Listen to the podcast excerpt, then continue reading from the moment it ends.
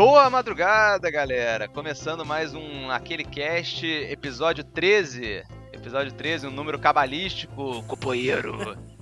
E nós é, vamos hoje discutir um tema que eu certamente acho que vou ouvir mais do que falar, porque o meu querido co-host é um, é um cara que se liga muito nisso desde sempre e eu, eu acho que parte da minha apreciação por trilha sonora de videogame vem da mentoria desse, desse grande brasileiro. Aquele cara, e aí, meu querido, o que, que você manda de bom? Olá, amigos, e olha, comecei aqui inibido até, um pouco corado com as palavras, porque eu não tava esperando, foi um pouco de surpresa para mim, na nossa material não roteirizado aqui. Eu, eu não fazia ideia desse papel, eu fico feliz e honrado demais. Espero, à luz disso, conseguir talvez motivar mais pessoas a apreciarem trilha sonora de videogame também, porque. Cara, eu, eu tinha certeza, se você me perguntasse antes, eu achava que você estava mais ou menos na mesma pilha. Achei que você. Tipo, até porque a gente já tinha comentado em edições anteriores, e certamente em off na nossa vida também, pô, de ficar ouvindo trilha sonora de John Williams em Star Wars e tal. Eu, eu sabia que com filme você ligava bastante de trilha, mas eu não sabia que em videogame eu tinha sido uma força ativa para essa apreciação, então fico feliz com isso e mais do que satisfeito em discutir isso ao longo da próxima hora e pouquinho, provavelmente. Cara, é, eu acho que trilha sonora eu gostava muito da trilha de Star Wars e tal, e a de John Williams eu achava foda, mas é, realmente não era também uma parada que eu me ligava tanto, sabe? Tipo, eu, eu, eu na verdade, eu quando eu assisto alguma coisa ou consumo alguma coisa, eu, eu vou por parte, geralmente, sabe? Então, quando eu ouço uma música, aí sim, eu, a melodia é a primeira coisa que, que, eu, que eu presto atenção depois eu vou pra letra. Mas quando eu tô vendo uma parada assim, tipo um filme ou jogando um jogo, eu acho que eu me concentro mais nas mecânicas e, e, e na, na, nos personagens, quando, quando, é o caso e tudo mais, pra, do, do, que na trilha. Mas eu lembro que, pô, muito antigamente, assim, tipo, a gente começou a ser amigo e tal, a gente conversava muito sobre trilha sonora de Mega Man. A gente é, você me passava aquele, aquele vídeo daquela banda The Advantage tocando o tema de Flashman do, do Mega Man 2. Absurdo, e... absurdo de foda. É foda demais essa porra. E aí o... É, essas paradas foram meio que conectando, assim, para mim. E, pô, agora eu realmente aprecio bastante alguma as boas trilhas e especialmente para mim a parada que mais faz diferença é quando a trilha ela ela se complementa bem na jogabilidade, sabe? Não basta assim, tipo, ah, essa música é legal, mas tipo, quando ela ela consegue se integrar no processo da jogabilidade, e a gente vai, vai discutir isso com certeza mais à frente, eu acho isso muito, muito interessante. Mas antes de entrar no tema principal do episódio, eu queria entrar na, no que a gente está jogando e eu já peço, eu concedo e peço a palavra ao mesmo tempo, numa manobra aqui totalmente ilegal da, da mesa diretora, porque eu vou me permitir fazer uma certa digressão na, no jogo que eu estou jogando, porque eu acho que ele tem um arco que precisa ser consolidado e eu vou fazer breves tangentes também com o assunto principal. Mas é, numa jornada assim de autoconhecimento, eu estava meio à deriva por um tempo na questão do, do qual é o gênero que eu mais gosto hoje em dia, sabe? Que mais me interessa. Porque eu, o, o meu gênero na geração, se você me perguntasse na época do, Play, do Xbox 360, eu provavelmente diria: ah, cara, é mundo aberto. E antes disso, um pouco, talvez, ah, cara, tiro, jogo de tiro em primeira pessoa. Então, é, eu tinha essas paradas muito consolidadas, mas é, com o FPS foi batendo aquela estafa do, do jogo de tiro moderno militar, sabe? Tipo, todo mundo tentando fazer Call of Duty, isso foi.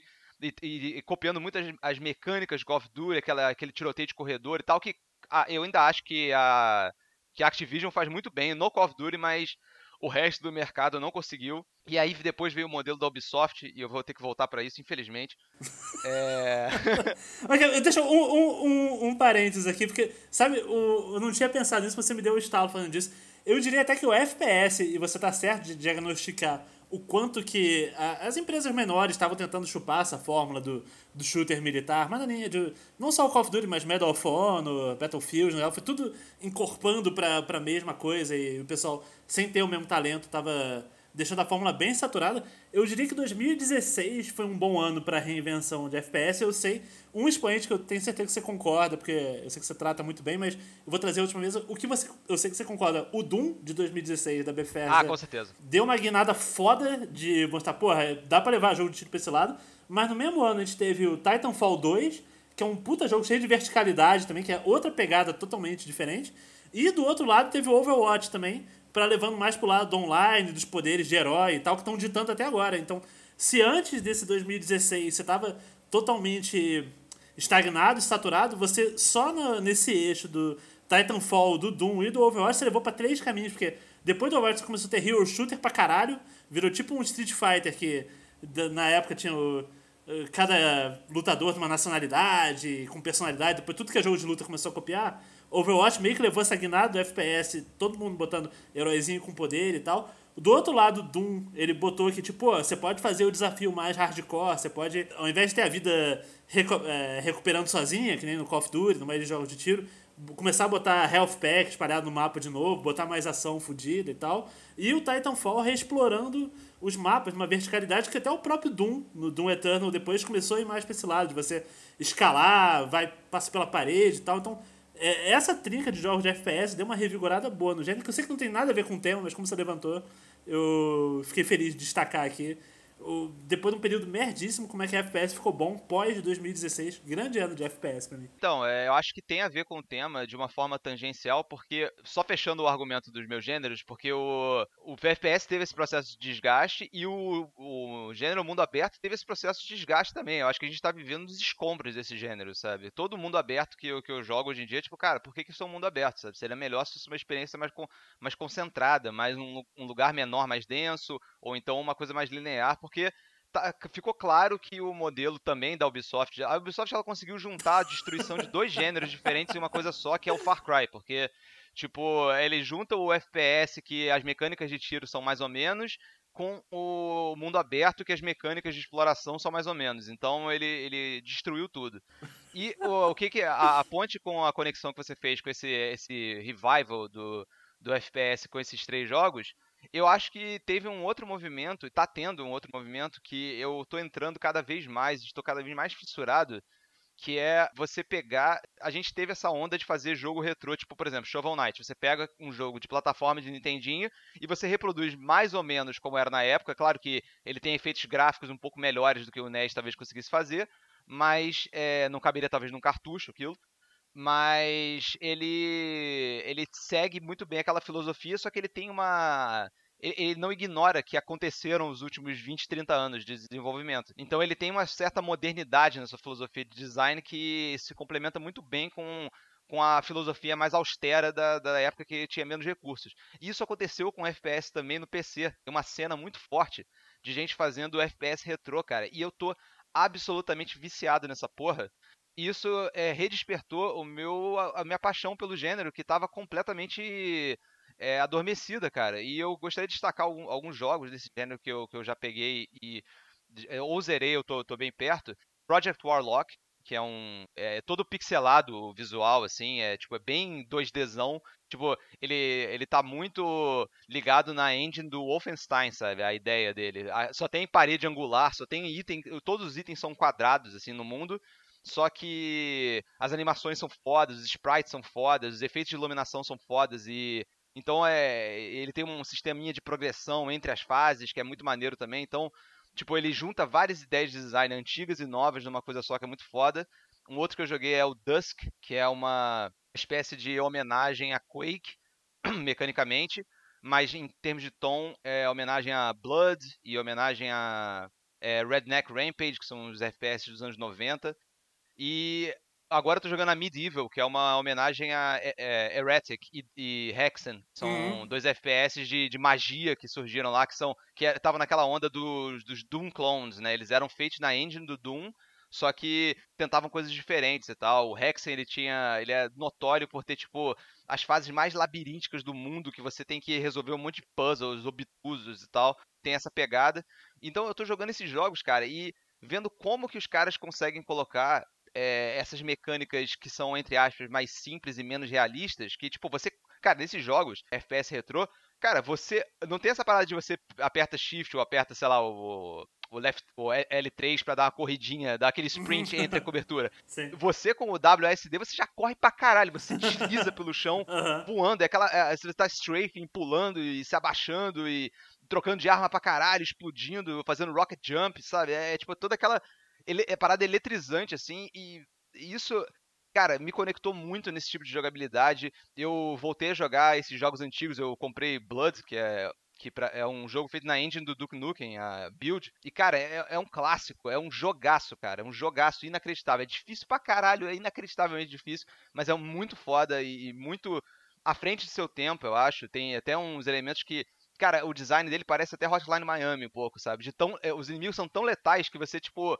É, Você vai de micro runs perfeitas em micro runs perfeitas, sabe? Então é. Ele tem muito essa, essa pegada, e isso me leva pro, pro jogo que eu vou, vou discutir, porque eu revivi o meu amor pelo FPS é, retrô, ao mesmo tempo que eu contemplei a destruição completa do FPS moderno, porque eu joguei Raid 2, cara, eu zerei esse Hum. jogo. Cara, eu não sei se você tá ligado, se você jogou Raid 1. Não, eu tô bem por fora, tá? Então, esse jogo ele foi colocado com bastante alarde, porque ele era uma- um retorno da id Tech para o o mundo dos FPS e tal, e John Carmack estava envolvido na, na criação da engine.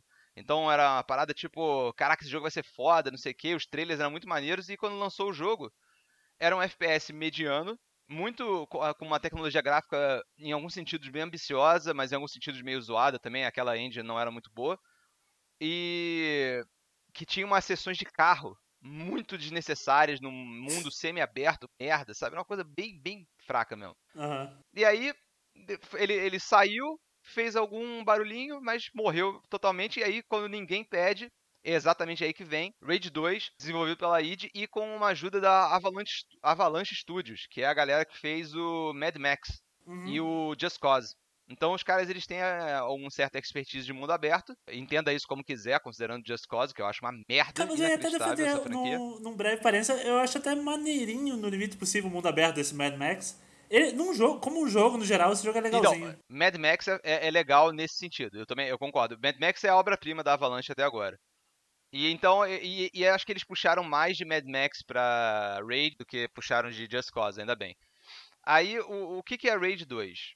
Cara, é assim. É um jogo que eu nunca na minha vida joguei uma parada que tá tão em guerra consigo mesmo em termos de filosofia de design, em termos de mecânica e em termos de estética. Porque todas as artes do jogo, e se você jogar Raid 2, provavelmente você vai ver as artes promocionais, é tipo umas paradas mega coloridas, assim, Uhum, sabe? Tipo, é uma época que, eu não sei, eu acho que tava na moda essa porra de pós-apocalipse neon maluco, sabe? Tipo, acho que foi um pouco da estética que pegaram no Fury Road, mas aí botaram umas paradas mais coloridas, assim, pra ficar mais, mais, mais adolescente, sei lá.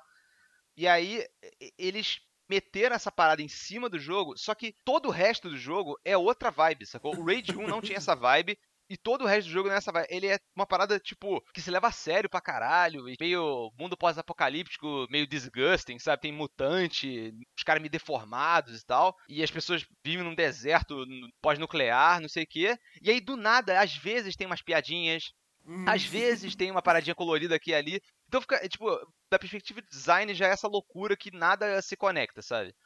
E aí os caras pegaram, e essa é a parada que mais me dói, cara. Raid 2, mecanicamente falando, é um dos melhores FPS que eu joguei. É, rivaliza com Doom. Caralho, sem meme. que isso? Assim, é tipo, da perspectiva mecânica, só pegando a mecânica. Sim, mas eu, eu nem cheguei a ver nego elogiar tanto. assim, Eu achei que esse jogo passou meio. Tipo, não, essa é a primeira vez na vida que eu tô ouvindo um elogio tão grande pra Raid 2. Porque eu lembro quando ele saiu, eu dei uma olhada muito por alto no, no Qualquer jogo que sai, porque, tipo, obviamente eu trabalho com a parada, eu acabo meio que tendo. Passando pelo menos o olho um pouquinho e. Eu não vi ninguém falar nada muito digno de nota desse Raid 2, muito menos no, no gameplay. Curioso pra caralho agora até. Então, essa é a questão, cara. No- na parte do gameplay especificamente, se você pegar isolar as mecânicas, ele tem um sistema de mobilidade muito bom. Ele tem umas paradas meio Crysis, que você tem uma armadura com poderes e os poderes são relevantes e você pode ir buildando eles assim pra tipo é, melhorar eles e melhorar a performance deles. Isso vai ser um problema mais à frente, mas enfim. Você- Porque a parada é essa, esse negócio da sabotagem, sabe? Aham. É, a- as armas são muito boas e muito cheias de impacto, sabe? Elas.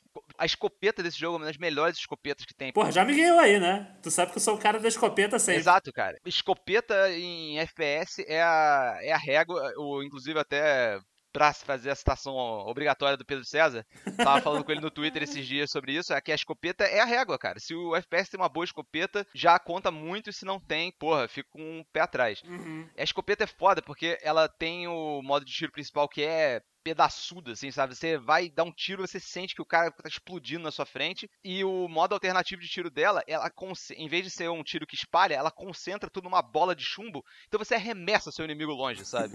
Então, tipo, é muito foda essa porra. E tem outra, umas armas bem criativas, tipo, tem uma que é, é como se fosse um revólver, mas a, ele atira uma munição que na hora ela não dá dano, mas se você apertar o fogo alternativo, ela estoura, como se fosse uma bomba incendiária. Então, tipo, você fica plugando os inimigos com essas, essas balas incendiárias, ou então você joga no chão para fazer umas armadilhas e você aperta na hora certa para fazer uma explosão de fogo absurda.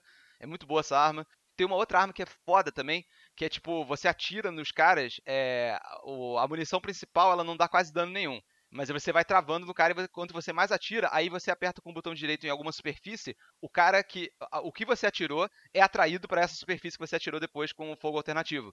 Então, tipo, se você fuzila um cara e bota, sei lá, umas 20 balas nele e atira na parede, o cara ele é arremessado na parede, explode em sangue, sabe? Então, tipo, isso é tudo muito dinâmico, com dash aéreo, sabe? Dash no chão. Você tem uma mobilidade foda e é muito foda isso. Só que o problema, cara, é que eles pegaram essa parada incrivelmente foda e, diferentemente do Doom, que eles colocaram numa estrutura linear de fases que porra, cada encontro do Doom é pensado, sabe? Tipo, não é aleatório que surge ali, é tipo, tudo, tudo é pensado, da onde vão sair os inimigos, quais são os spawns, e tipo, e você fica brincando naquele playground, de área em área, né? E, e explorando um pouco entre as áreas e tal. Eles decidiram brilhantemente colocar essa parada foda espalhada, assim, como se fosse, tipo, você pega aquela. Você pega um pão de aquele sanduíche a metro e aí você pega uma paradinha de manteiga e você tenta passar no, na extensão inteira do pão. aquele negocinho de manteiga, sabe? Uhum. Porque, tipo, cara, eles botaram o um mundo aberto, o Ubisoft, mais chechelento do universo. Caralho. Como base disso. E, cara, simplesmente o jogo, ele fica com uma sensação. Você... Cara, eu, quando eu zerei esse jogo, a minha sensação foi de perplexidade, porque. E ter zerado já é muito foda por si só. Admiro isso. Também. Mas eu zerei, eu zerei acidentalmente. Porque, tipo, eu, eu não sabia que ia acabar o jogo. Ele, ele é uma campanha. É, a campanha principal que você pode fazer você pode fazer imediatamente, assim. Você pode fazer missão, missão, missão, missão, missão e terminou, sem pegar nenhum upgrade e tal, porque pra diluir essa, essa parada, porque no Doom você vai encontrando as armas sequencialmente, sacou? Isso vai aprofundando o seu arsenal à medida que você vai avançando no jogo, né? No Raid, eles decidiram fazer uma parada diferente. Você começa com uma, uma metralhadora, que é boa também, tipo, a sensação dela é muito boa, e uma pistola meio merda, que tem um fogo tipo do pistola do Robocop, sabe? Uma rajadinha. Uhum. E pelo mundo existem uns ícones que são arcas, que são coisas de tecnologia antiga. E essas arcas podem conter ou um poder novo para sua armadura, ou uma arma foda. Você não pode pegar as armas dos inimigos. Então, você só. O único jeito de você conseguir armas novas é pelas arcas, e você, tipo, não sabe onde elas estão é, no, no, começo do jogo. Então você tem que ficar vagando para encontrar as, ar as, arcas. Então a ideia dos caras é que você tem que fazer todas essas side quests antes para você ir pegando essas arcas, para você ter o arsenal para campanha ficar um pouco mais divertida, sabe? Só que como eles fizeram essa estrutura que você pode fazer qualquer missão a qualquer momento, ou seja, você pode teoricamente enfrentar o chefe final só com essa metralhadora do começo, sem pegar nenhum upgrade. Vai ser difícil pra caralho, talvez impossível até. Mas é, eu acho que não é literalmente impossível. Acho que é muito proibitivamente difícil, mas eu acho que dá para fazer, sabe? Só que para compensar isso, o que eles fizeram? Todos os inimigos podem ser completamente anulados se você tiver a parada certa. Num ponto que, quando eu peguei a bazuca, por exemplo, acabou o desafio do jogo, cara. Porque, tipo, tem uns, umas side quests que são super mutantes, que é um bichão gigante e tal, que fica jogando coisa em você, você tem que se desviar dele e tal. Porra, quando eu fui lá a primeira vez, quando eu achei uma dessa a primeira vez, eu não tinha a bazuca ainda. Aí, porra, foi difícil pra caralho a luta, cara. Tipo, ficar desviando, jogando granada, atirando nos barris incendiários no teto. Foi uma parada, tipo, caralho, sinistra. Porra, quando eu peguei a bazuca, o modo alternativo de fogo dela, ela concentra. Ela, tipo, faz um homing rocket, sabe? Ela, ela atira um foguete que vira um milhão de foguetes e, e explode o cara. Cara, três tiros desse acabou o gigante. sabe? E isso vale para tudo. O chefe final foi ridículo. E a missão final foi ridícula por causa disso também, sabe? Porque se você faz o que o jogo quer que você faça, que é para ampliar sua diversão e ter mais recursos, o jogo não tá pronto para se adequar a essa dificuldade, porque ele tá esperando que uma pessoa com qualquer equipamento pode chegar ali, entendeu? Uhum. Então, o design desse jogo, eu nunca na minha vida, cara, eu tô falando sério, eu nunca na minha vida vi um design, uma filosofia de design do jogo que seja tão antitética à mecânica do jogo. Porque a mecânica do jogo é maneira você ter esse recurso e você resolver as batalhas com esses recursos. Só que como as paradas não são pensadas para você ter esses recursos naqueles momentos, é simplesmente tipo o, o, jogo ele, ele é um modo aleatório, caótico o, o, tempo todo, sabe? Quando eu cheguei, eu zerei o jogo sem pegar algumas armas. Eu peguei algumas armas no endgame só pra testar e tal. Tipo, é inclusive essa arma da, que você atira no cara e depois o cara voa na parede, eu peguei depois de zerar o jogo, sabe? É uma parada anticlimática e super curta que não agrega nada e só, é, só tira. Em vez de ter esses confrontos, tipo, pensados do Doom na, nas salas, que você são totalmente construídas para você ter pontos de vantagem e você ficar em movimento o tempo todo, são naquelas aqueles outposts genéricos de estilo Ubisoft, sabe? Que ah, você tem um ícone no mapa, e lá tem uma base, lá tem um X número de inimigos, um X número de itens para sistema de crafting, o caralho, e para pontos de experiência, essas paradas assim. E é só isso, e não tem nenhuma graça. E até cometendo aqui talvez um sacrilégio, hum. porque isso acho, acho que vai deixar puto. É, É, é, tem uma. Todas, tipo assim, o jogo ele tem várias áreas que tem, tipo, uma área é o deserto, uma área é o pântano, uma área é um canyon, outra área é uma floresta. Uhum. E todas elas têm, tipo, meio que umas vilazinhas e tal, só que, cara, são todas essas construções, tipo, sem vida, que parece que o cara comprou já pronto o modelo 3D de alguma loja dessas, tipo, uhum. online, e só jogou ali, ah, cara, foda-se, não vou nem pensar, não vou modelar a entrada, não vai. Os prédios são todos iguais, sabe? Não tem nenhum que você pode entrar, não tem nada, não tem, não tem um, um dinerzinho maneiro, não tem um prédio que se distingue. Então, isso me lembrou, cara, infelizmente, Nier Automata. Aquelas... Falou, galera, boa noite, bom, bom, bom resto de madrugada, acabou o cast. Obrigado Dudu, pela participação dos outros. Agora nunca mais vão me ver por aqui, esse programa chega ao fim, um abraço. Pô, foda, né, cara? A gente grava tudo junto pra mandar uma dessas, é. Eu, eu complicado, sabia, né? Eu é ser... foda. Eu tava, te... eu tava temendo que você foi. Eu falei, ah, ele não vai botar o Nier de analogia aqui. Vou, vou esperar, vou dar o benefício da dúvida aqui pra ver o que, que ele vai citar, mas não. Cara, é, é assim, é, é, eu, pra me tirar da lama aqui um pouco e tentar resgatar, talvez você. Essas memórias boas que a gente tem junto enquanto isso, só pra criar o clima. Mas é, o, que eu, o que eu destaco é que, porra, o Nier, ele tem essa parada que eu achei uma merda, mas ao mesmo tempo ele tem uma narrativa foda e um combate uhum. gigante também, então ele meio que compensa isso nesse sentido. O Raid não tem nada disso, só tem a mecânica isolada lá boa, mas, tipo, é essa merda toda. E aí, cara, eu cheguei ao ponto de que, tipo, pra mim, esse jogo, se eles. Se os caras tivessem mais culhões e tivessem mais é, liberdade criativa, talvez eles pudessem entender que esse jogo que eles fizeram é uma paródia, cara, do jogo de tiro padrão Ubisoft. Porque eu nunca vi a filosofia de um Far Cry 5, por exemplo, levada às últimas consequências nesse grau de alucinação, cara. É quase. É realmente parece uma paródia.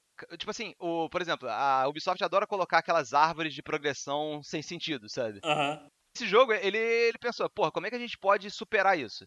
Vamos colocar, não uma, mas várias árvores é, de progressão diferentes. Cara, a sua, os seus poderes da armadura tem uma árvore de progressão.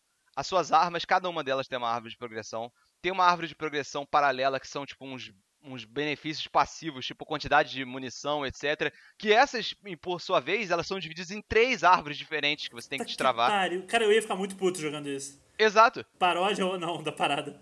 Ele não chega a ser uma paródia porque uhum. não, ele acaba sendo não intencionalmente e se você tiver uma boa. É tipo Batman vs Superman pra resgatar o outro, sabe? Na comédia, se você vê como tal, sabe? Uhum. Mas é impressionante, cara. Pra você ter noção, tem tantas árvores de progressão que eu tava pegando um, um item que tava falando lá, ah, esse item é pra melhorar a sua, sua armadura. Aí eu, tipo, pô, eu achava que eu já tava melhorando a armadura, mas eu não tô gastando esse item, pô, não sei o que. Cara, isso foi, se eu não me engano, foi quando eu tava já com a última missão do jogo no mapa, eu descobri que tinha uma árvore de progressão de, dos poderes que eu não tinha acessado. É uma parada assim, cara, que você fica. Porque os poderes, cara, que você tem que destravar indo nas arcas, lembrando, os poderes eles têm tipo. Você pode fazer três níveis de upgrade em cada um deles, e internamente eles têm uma árvore de progressão. E é essa que eu não tinha achado. Uhum. Tipo, é uma parada que, cara. É... Quem pensou isso, cara? Quem pensou isso? E aí, a Avalanche, é, por que, que eu trouxe eles pra, pra, pra, voltar? Porque aí eles falam, porra, já que a gente pegou essa merda desse jogo, vamos meter um, um Mad Max aqui do nada, sabe? E aí, assim, uma parada. Cara, o Raid 1 ele tinha essa parada do veículo e era completamente sem razão. E o Raid 2 ele realmente é uma sequência, porque ele bota de novo a parada do veículo completamente sem razão. Porque ir de um lado pro outro é um saco, você vai fast travel o máximo que você puder, ou então tem uma hora que você destrava um veículo aéreo que é uma merda de controlar e é terrível e é escroto, ele não tem arma, é uma merda. Só que ele permite que você voe pelo cenário, então você acaba se deslocando. E quando você faz isso, você tá dando adeus para completamente pra essa mecânica de direção. Porque o cara, o jogo, olha como é que, como é, que é a parada inchada para lotar a cabeça de, de, de, executivo tentando atirar para todo lado. O jogo ele não consegue encontrar justificativa para existir a mecânica de direção. Só que aí ele coloca um sistema que você pode roubar carro inimigo e guardar na sua base para você poder acessar depois. Só que tipo, não serve para nada. Os carros eles são, tipo, você tem um carro principal que você pode fazer upgrades nele. E se você precisa de um carro, esse é o carro, porque ele resolve todas. Tem, tem side quest, por exemplo, tem uns comboios, que isso é muito Mad Max. Tem uns comboios, assim, estilo meio Fury Road, sabe? Tipo, que tem um carro grande na frente, aí tem os dois suporte, aí tem uns outros menorzinhos que ficam tal, e você tem que destruir esses comboios com 90% dos carros, é, não é tipo assim, ah, é difícil pra caralho. É virtualmente impossível destruir esses comboios. Então, tipo, como considerando que os comboios são a única razão para você estar tá andando na, na porra da estrada, 90% dos carros são completamente inúteis. Então, é realmente, cara, é, é, um, é um jogo que eu, quando, assim, eu desinstalei ele meio que, tipo, sentindo aquele vazio pesado, sabe?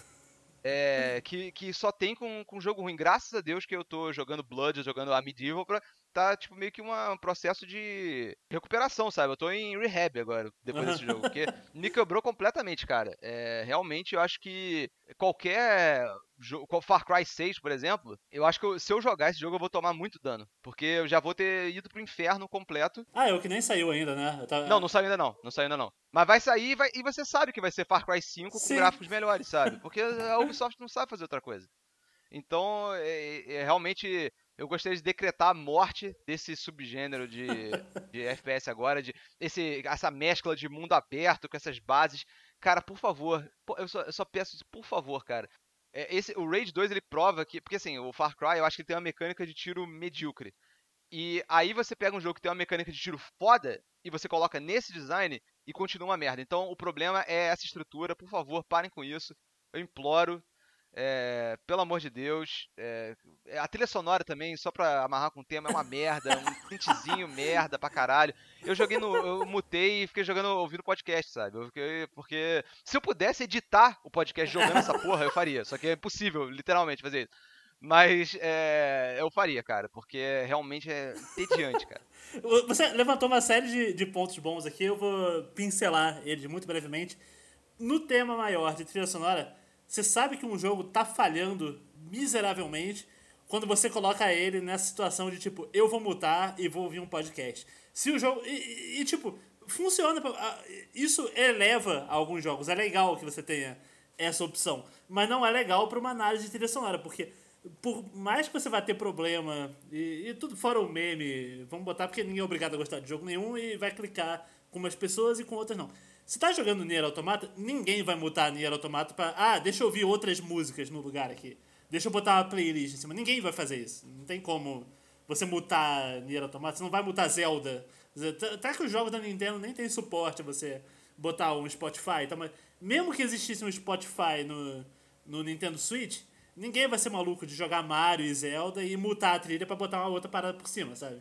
Já é um sinal que o gameplay já tá te enchendo um pouco, se você tá querendo se distrair com outra coisa, mas especialmente um demérito pra trilha, porque, porra, você tá literalmente você tá tirando o som da parada para botar uma coisa que, que te agrade mais. Então, que triste quando um jogo chega nesse ponto. Mais uma coisa mais triste, só pra, você, só pra terminar de pontar, já que você tava falando de Far Cry, uma intervenção como amigo talvez você esteja levando longe demais esses jogos, cara. Tipo, progredindo demais no Far Cry, progredindo demais no Rage 2, porque Sim.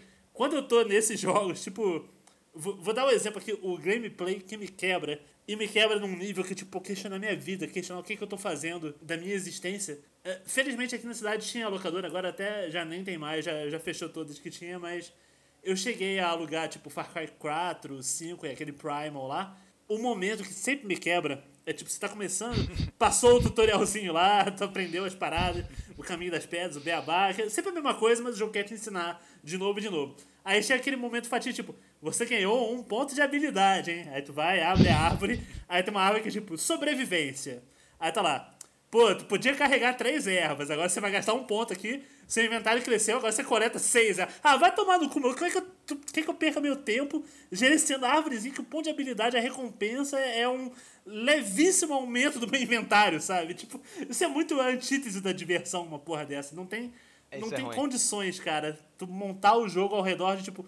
Alguém se sente bem nessa, nessa, nessa, em qualquer etapa da progressão da parada? Porque eu sempre, até na, nas coisas menos imbecis, diferentes dessa, que tipo, pô, agora você pode coletar mais pele de animal, pô, foda-se, mas até as coisas seriam um movimento. Ah, agora você pode fazer um abate vindo do alto. Porra, põe desde o começo essa porra, não, não se garante, não o gameplay não ia funcionar se tu botasse essa porra de cara? Os caras eles deram um jeito de sintetizar essa, essa noção de que isso é uma curva de progressão, mas isso só existe, eu acho, em função do jogo ser um mundo aberto, porque na visão do cara que tá, tá desenvolvendo, eu acho que ele tem que manter sempre uma cenoura na frente da, do, do, jogador para ficar correndo na esteira, para mascarar o fato de que aquele mundo não tem nada a oferecer, sabe? Ele é amplo, mas ele é raso. Uhum. Então é, é, é, um problema que deriva do outro, sabe? E é uma, um, uma solução bosta para um problema merda. E aí fica uma coleção de cocô. É impressionante. Todas essas paradas, esses upgrades, eles se dividem exatamente nisso que você falou. Coisas que você ou já deveria ter no começo, uhum, que seria ah. melhor, o jogo seria melhor com isso,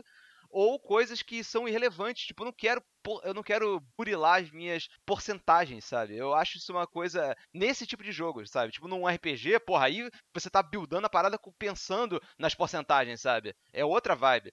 Só que nesse jogo não, não é isso, cara. Eu não quero que seja 5% mais. E, cara, me ofende mais ainda. Quando o neguinho te dá uma, um upgrade de, sei lá, 25%, se o número ali é real e se traduz no gameplay, 25% eu acho que é considerável.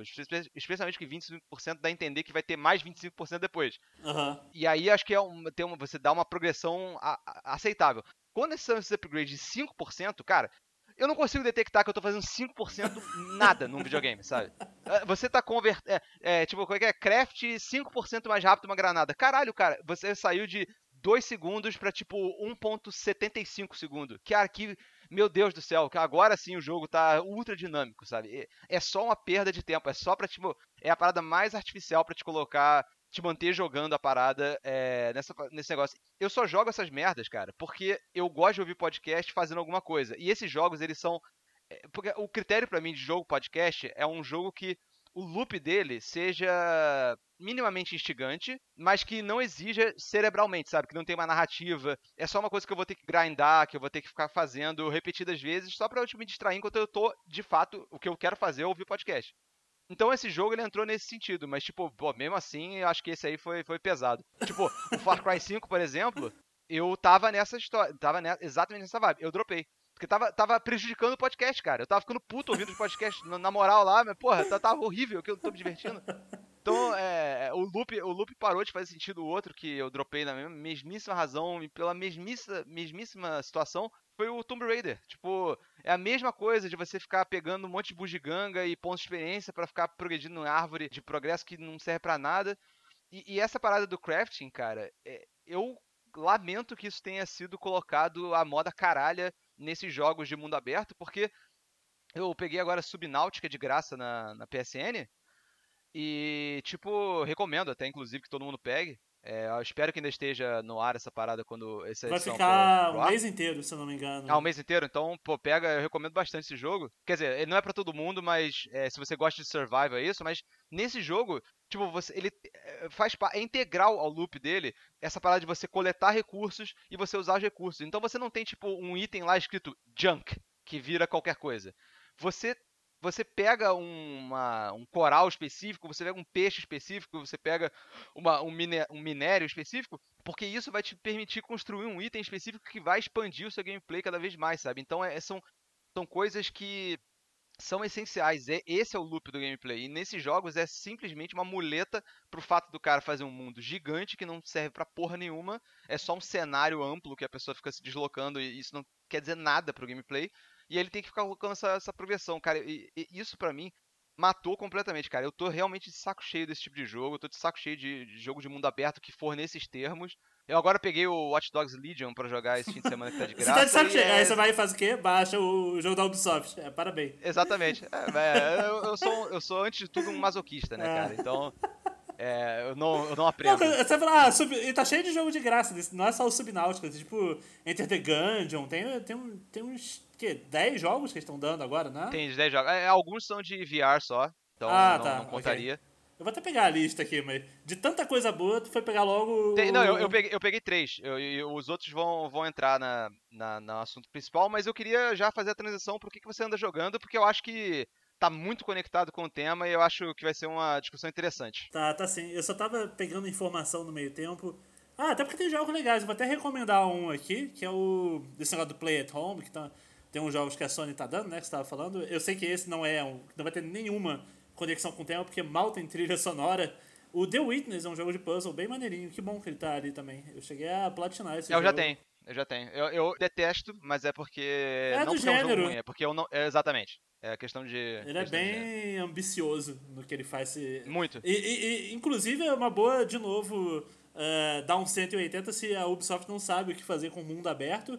Nesse aqui é legal porque é um mundo. Uh, o que, que ele é? Uh, acho até que é o que a gente estava cobrando. Ele é um mundo que tipo, é aberto, mas ele é conciso. Ele, é, ele tem uma ilha que é cheia de puzzles, os puzzles estão todos ligados. Tem você só vai jogar e só vai fazer puzzle e vai explorar o mundinho e vai chegar no puzzle. A sua recompensa, o seu desafio, a sua punição, tudo é puzzle o tempo todo. Então, pra alguém que não gosta de puzzle, não joga isso de jeito nenhum, mas pra quem gosta. Exato, foi, foi meu caso. Exato. Ah, eu acho que tem um tal de Moz aqui, eu acho que é um do Ratinho, parece meio simpático. Eu não joguei não, mas eu vou até baixar ele aqui. Eu acho que esse é de VR. Hum, pô, que pena se for, porque parecia simpático. Eu até lembro numa E3 qualquer que eu fui. Tinha um cara que era. Desculpa, até que eu esqueci o nome dele agora, mas ele era do Nintendo Blast, que foi o primeiro site que eu escrevi na vida. Eu tava andando com ele lá na, na E3. Eu lembro que tava muito empolgado com o Moss e o jogo me marcou para isso, que o maluco ficou muito. Pô, mó ratinho carismático. Aí eu, eu comprei a narrativa dele, porque realmente tem um. Vou até googlar aqui ver a carinha do, do Moss Game aqui, ó. É um ratinho carismático pra caralho mesmo, cara. Mó ratinho fofo aí. Você, você que tá ouvindo e você próprio, do, Google aí Moss Game, você vê que tem um ratinho fofo pra caralho. Então. Uma coisa meio Stuart Little, só que um pouco mais rato, eu acho. Ah, pô, mó orelha de. tem uma espadinha e tal, porra, mó irado. Então... Ah, aqui, ó, é VR mesmo, não vai dar pra jogar. Que, que pena. É. Porra, lamento, mas nenhum desses jogos é o que eu tô jogando. Você tava pensando que tem. Ah, Abzu. Abzu você chegou a jogar. É um joguinho. Ainda não, vou, vou baixar. Vou é, bem na linha. Ele é tipo um Journey embaixo d'água, mas sem o mesmo punch emocional e sem ter um gameplay brilhante, mas fora isso, tipo Journey. Porque tem uma direção de arte legal e uma. Ah, é amarrando uma trilha sonora bonitinha também. Bem maneira, mas. É mais pra você explorar o oceano curtindo uma musiquinha maneira aí, mas nem chega perto de ter o mesmo punch emocional do, do Journey e tal. Só que ele tenta ter a mesma vibe ali, mas mas não consegue. É, não, ele é total um Journey-like. É, eu lembro quando saiu, o nego falou que era meio que o Journey embaixo d'água. Assim, a, a, vibe desse jogo. Mas sem a parada legal do multiplayer, de você conversar com outra pessoa só com um único botãozinho de som, sem ter mensagem. A mensagem dele é mal confusa, então é parada meio. Fica esotérico demais e não comunica nada com nada. Então tá aí o mini review do Abzu que me frustrou aqui. Aí tem Paper Beast, nem sei o que, que é. E aí, entre esses aqui, eu imagino dando um spoiler, é o Thumper, um dos seus, né? E o. Isso. Res Infinite, talvez? São esses dois, sim. Não conheço, não. Depois eu fui até interessado quando você trouxe ele pra ver se eu vou baixar também. Ou não. Mas o. Fim da o bloco de informação que eu tava jogando é o Tony Hawk's Pro Skater 1 mais 2, que. O meu único problema com o jogo, inclusive, é o título dele, porque eu acho meio inconveniente de falar. Não sei de que outra forma eles poderiam fazer isso, porque é até bem autoexplicativo, pelo menos. Você imagina o que, que vai ter no Tony Hawk 1 mais 2. Poderia ser o 3 se você solucionar a equação, mas não, é realmente. Tem o 1 e tem mais o 2 ali, então, pô, beleza, obrigado. Talvez seja meio confuso, porque antes eles tinham saído eles tentaram relançar o Tony Hawk 1 em HD. Chegou a ter essa porra, tu lembra? Um pouco antes? Lembro. Não, peraí. Foi isso ou foi. Porque eu lembro que eles lançaram o Tony Hawk 5, que foi Tem muito isso mal recebido. também. Foi... Esse eu nem cheguei a jogar. Até fazer um histórico enquanto eu pesquiso. Você chegou. Onde você dropou o Tony Hawk? Porque todo mundo dropou o Tony Hawk em, em um ponto diferente, né? Difícil alguém ter jogado tudo, né? Então, a minha relação com o Tony Hawk é tipo assim eu joguei no Nintendo 64. É, uhum. o 2, não tinha né? PlayStation 1 na época. Ele tem um? o 2, é, exato. Foi o 2 direto, eu, eu não sei, eu não sei se tem um. Eu acho que não. Eu jogava muito o 2, que é bem mais nostálgico para mim. Eu devo ter jogado o 3, mas eu francamente não me lembro de nada dele. Nada. E o que eu dropei foi o 4, que eu jogava. Esse já eu jogava no, no PlayStation 1. E eu lembro que a abertura é irada, porque tinha aquela música do ACDC, tipo. Uhum. I'm Dynamite. É. É muito foda. E aí eu, eu dropei nesse, mas assim, não dropei, tipo, ah, tá uma merda agora, Hum, sabe? Eu só boa, parei, de, pa- parei de acompanhar a parada, porque depois eu acho que mudou a geração. Mudou sim. Ah. Esse jogo até acho que ele saiu, ele saiu pra Play 2 e pra Play 1. A versão de Play 1 era meio que a capada da, Até da, o. da época. Eu acho que o Tony Hawk 3 também, se bobear. Mas eu posso estar falando merda, eu não, não Eu lembro. não sei. Eu, eu até vi do 1 ao 3 tem no Nintendo 64. Ah, Eu, como eu ia seguindo mais pela Nintendo, e a Nintendo não tinha esse cross-gen, aí o, o Tony Hawk 4 já era no, no GameCube. Eu achava mó legal a caixinha dele, eu gostava de, de alugar e gostava dessa abertura, gostava da trilha. É bom que, já pegando o, o foco maior aqui, pelo menos, talvez exista algum Tony Hawk com trilha sonora ruim, mas eu dropei antes de chegar nesse ponto, porque eu joguei alucinadamente do 1 até o Underground 2, fazendo 100% em todos esses jogos, que era muito dodói de, de o Underground Hawk. 2 já era em qual? Já era em qual console? Era no GameCube ainda, se eu não tiver maluco aqui. Deixa eu ver aqui o... ah, eu joguei no computador o 2, mas eu tenho quase certeza que ele tem pra, pra GameCube. É, tem, é GameCube mesmo. Tony Hawk Underground 2. Eu gostava da caixinha dele também. Mais em destaque do Tony com o Ben Margera, os dois. Isso, essa do- época do Ben Margera foi, foi uma vibe do, do Tony Hawk, né? Muito maneiro isso, porque a gente via o, o Jackass da MTV, e, o Ben. Margera, maior cara foda. E essa cultura de skate, esse jogo foi muito importante pra isso, eu acho, cara, pra trazer a parada pro mainstream. É, até um tema que daria pra elaborar só nisso, o cast, porque é muito foda, porque é, é tão foda, porque o, o meu perfil, estando na época, eu acho que quando começou a sair o Tony Hawk, eu nem tinha entrado no meu primeiro processo de ser rato de academia, então eu era um estudante branco, classe média, gordo, pega ninguém, completamente alienado de prática de qualquer desporto, sendo um fracasso completo em atividade física, a pessoa menos descolada do mundo, mas pirando pra caralho na moda do skate, sabe? Tipo, nunca cogitei andar de skate, mas tava completamente imerso na cultura, porque, tipo, tinha MTV, como você falou, e dialogava demais, porque tinha o Jackass e tinha o...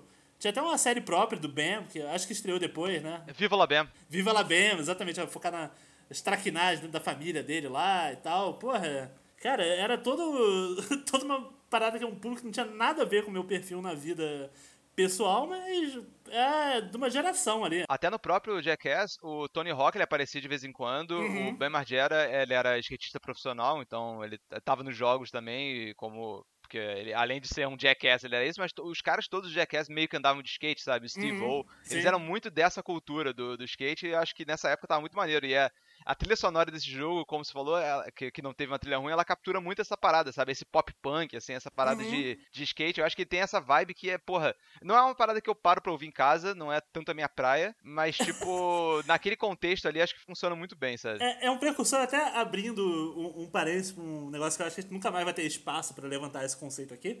Mas é o gênero que a gente cunhou como música FIFA, que são, são músicas que você ouve e você sabe, porra, essa musiquinha aqui, ela cai perfeitamente pro menu do FIFA. Tô lá gerenciando a franquia, modo carreira aqui, abrindo meus pacotinhos, montando elenco no Ultimate Team. Que é, por exemplo, uma banda tipo Vampire Weekend, por exemplo, até um Imagine Dragons, é música FIFA, cara. É a música que tá lá prontinha só pra você botar no menu. E muito antes da. Muito antes não, aliás, vale até um- uma apuração aqui de data, porque se a franquia Tony Hawk foi muito responsável por você popularizar bandas e começar a ter uma playlist que dá identidade pro jogo, a série FIFA também fez um bom trabalho nisso. Era, eram gêneros, às vezes tinha umas interseções, eu diria que até o Vampire Week não é um exemplo de que poderia até caber nos dois, porque às vezes o o FIFA se aventura pega um pouquinho de ska, por exemplo, mas no Tony Hawk é full ska, tem um mais um é, é, é que eu sou meio leigo, você vai saber mais que eu, porque é nem rap, nem hip hop, mas tem uma pitadinha disso, mas que é muito light, eu não sei qual é a quando entra. É, é mais a partir do Tony Hawk 3 e 4 que começa a botar mais umas rimas, mais umas coisas. Mas qual é o gênero musical pra estar tá mais desse. Não seria rap, não é? Eu teria que ouvir especificamente com a parada, mas um, uma música de uma, uma, vertente do rock que juntava as paradas de rap, mais ou menos na época do Tony Hawk 3, que é tipo começo dos anos 2000, era essa parada de nu metal, sabe? Tipo Korn, tipo Linkin Park, eu não sei se era isso. O Limp Bizkit, sabe? Essas paradas assim. Tinha um pouco também, mas, mas de todo modo, tipo, tem as músicas de FIFA e tem as músicas de Tony Hawk, por mais que tivesse breves interseções, porque nem eu falei, o ska podia ir pra qualquer lado ali, mas tem muito o tipo de música do, do Tony Hawk e o tipo de música do FIFA.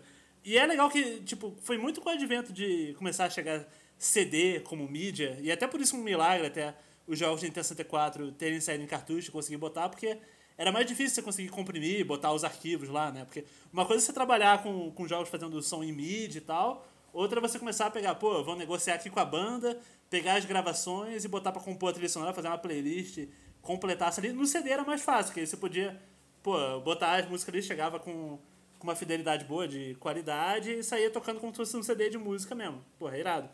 Então, o, o FIFA começou muito. Tinha uma música principal de abertura. Eu lembro até no momentos emblemáticos da nossa jornada futebolística em videogame. Chumbawamba com Tub Funk no Copa claro. do Mundo 98. Então, bem nesse eixo é 95, 96 em diante, começou a ter muito essa pegada de a música de abertura do FIFA. Começou até assim.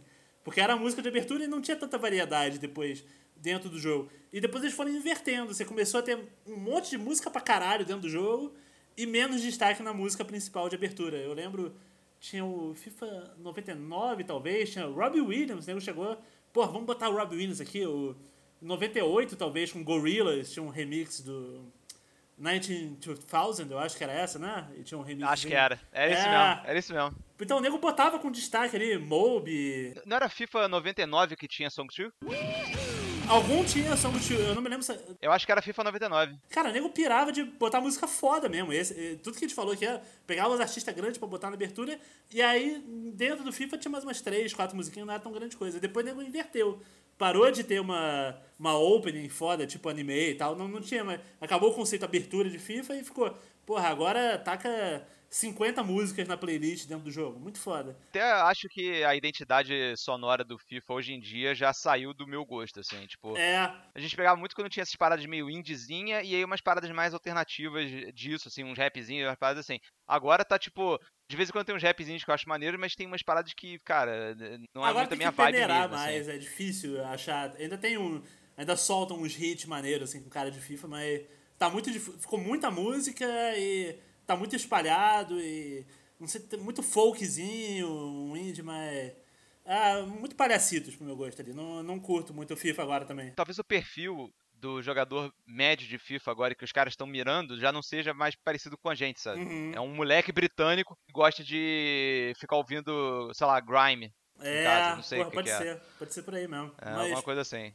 O, pra todos os defeitos, pelo menos da, do meu histórico que eu falei, que foi de jogado do Tony Hawk 1 até o Underground 2. E eu até pesquisei no meio tempo, ó, chegou a ter assim um Tony Hawk's Pro Skater HD, que eu imagino que esse foi o, a chave para nomenclatura 1 mais 2 para tentar não botar o mesmo nome desse aí, porque até tava olhando o Metacritic, tava olhando um texto The Enemy aqui já com o título, ó, o remaster que não deu certo. Eu nem joguei esse, eu conheço pouquíssimas pessoas que jogaram de 2002, ó.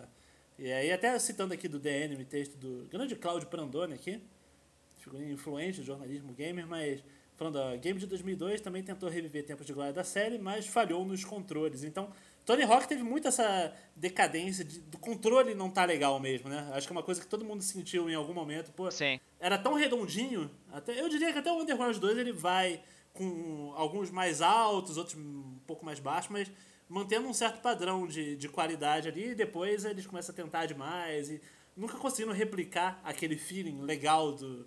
Que marca. Eu, eu vou esticar até o 3, mas especialmente o 1 e 2 mesmo, que felizmente estão nesse, nesse lançamento agora. O Tony Hawk 1 e 2 são experiências arcade praticamente perfeitas para mim. Que é aquela parada, porra, tu chega na, no parque ali, tu tem dois minutos, tem que fazer ponto pra caralho, mas aí tu tem outros objetivos, pô, você vai encontrar os objetos escondidos, tu tem que fazer uma manobra específica, num gap específico ali, ele te dá um monte de coisa para fazer na ordem que você quiser fazer, você vai, pô, se tu quiser se desafiar pra caralho, tu pode tentar fazer os desafios toda uma vez, ou a minha abordagem favorita, que eu tava até fazendo as lives no aquele cara Twitch, tava jogando Tony Hawk lá com o pessoal esses dias, muita gente falou, e é o que eu compartilho também, o legal do Tony Hawk pra mim é tipo, tu chega da primeira vez no cenário, tu não sabe muito bem como é que é, vai explorando só, tu vai estudando, vendo, pô, acho que aquela rampa ali, aí tu experimenta um pouquinho, pô, dá pra fazer um combo legal ali. E aí, essa rampa, pô, onde é que tem um, um corrimão legal para emendar um grind? Então, esse processo de você explorar esse mapinha conciso é muito maneiro. E a ideia de você ter a contagem regressiva tipo, tu quer explorar a parada e ao mesmo tempo tá o relógio lá comendo teu tempo, tu tem que gerenciar muito bem o que, que tu vai fazer. Esse choque de coisas trabalha muito bem, junto com gameplay polido pra caralho, com a trilha sonora incrível, estourando teu ouvido, tudo isso aí se soma. Cara, Tony Hawk 1 e Tony Hawk 2, especialmente, são jogos nota 10 pra mim. Simplesmente o nego entendeu tudo da o que é você fazer um videogame extremamente divertido, dependente pra caralho do gameplay, porque não é um jogo muito fácil. Eu acho que, tipo, tem uma eu não sei, até porque não tinha muito debate de jogo fácil e jogo tão difícil nessa época, porque até o gloriosos tempos de Nintendo 64 ainda tava meio que nesse template de videogame começando a se modernizar e ter mais ferramentas nesse sentido. Mas eu acho que a maioria do pessoal da época que jogava conseguia curtir essa curva de, pô, sentir, eu tô ficando bom no jogo. Eu tô. Não só eu tô usando os pontos de atributo, que tinha até essa mecânica legal que você vai.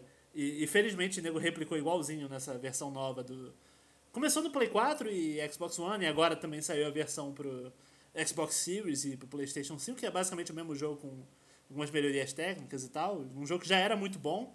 Agora o nego botou tipo 4K, 60 FPS estável, essas paradas todas.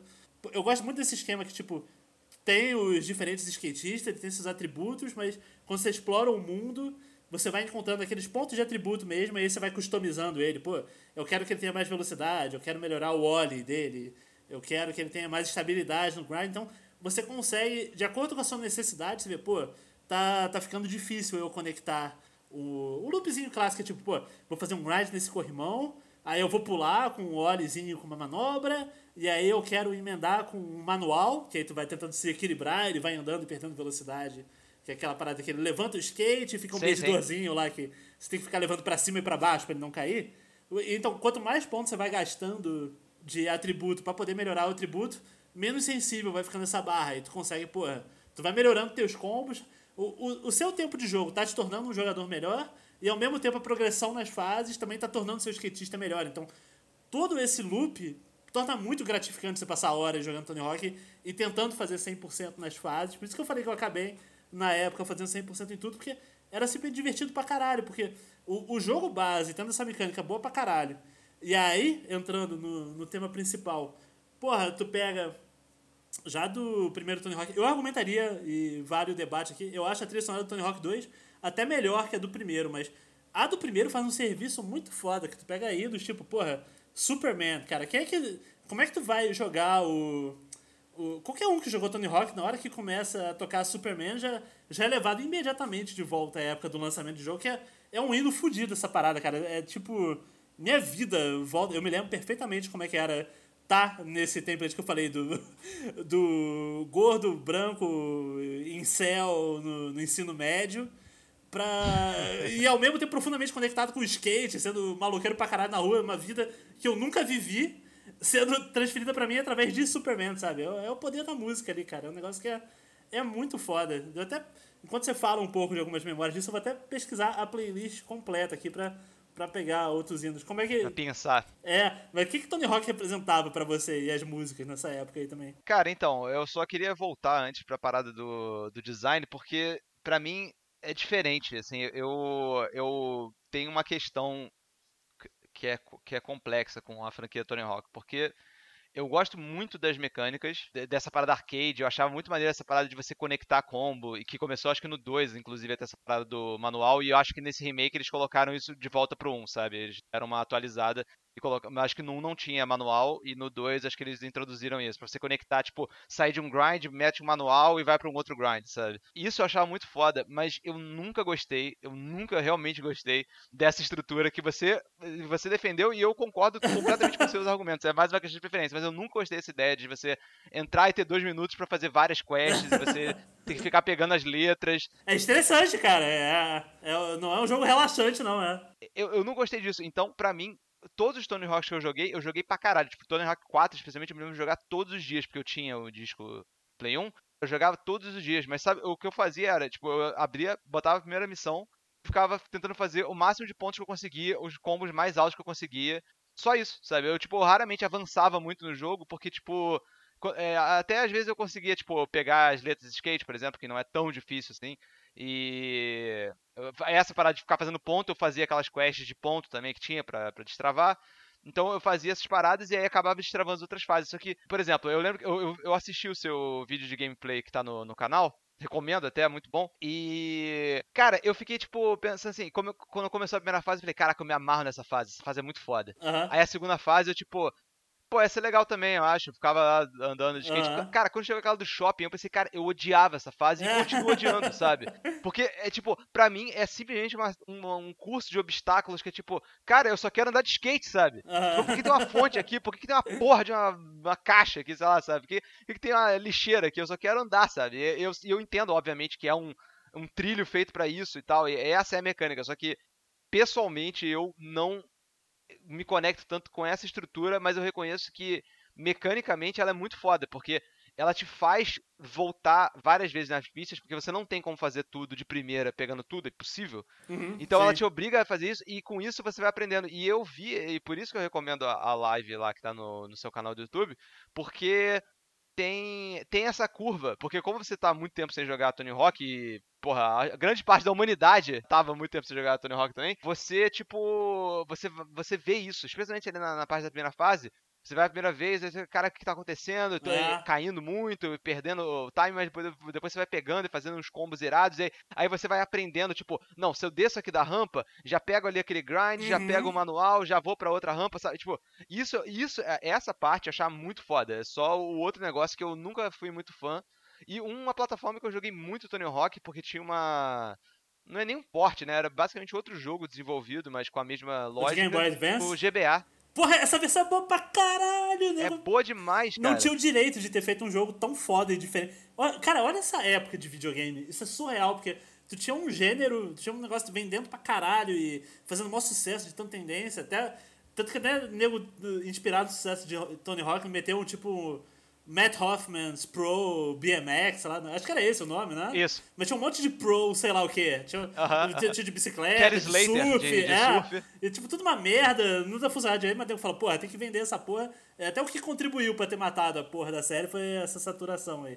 Cara, então, tu, tu tinha esse caminho estabelecido ali no 3D, e aí tu pensa, até vendo a qualidade ruim desses outros, porra, o nego vai lançar essa porra pra Game Boy e vai estar uma merda do caralho. Não, o nego achou um outro gênero com a, uma câmera iso- visão isométrica ali, tu, ia vendo a parada meio de cima, exploração iradíssima, um mapa Tal- Talvez até menos estressante, você falando negócio da contagem regressiva e tal, isso aí. A a exploração talvez fosse um pouco mais proeminente da, da minha memória do. de emular pra caralho esse.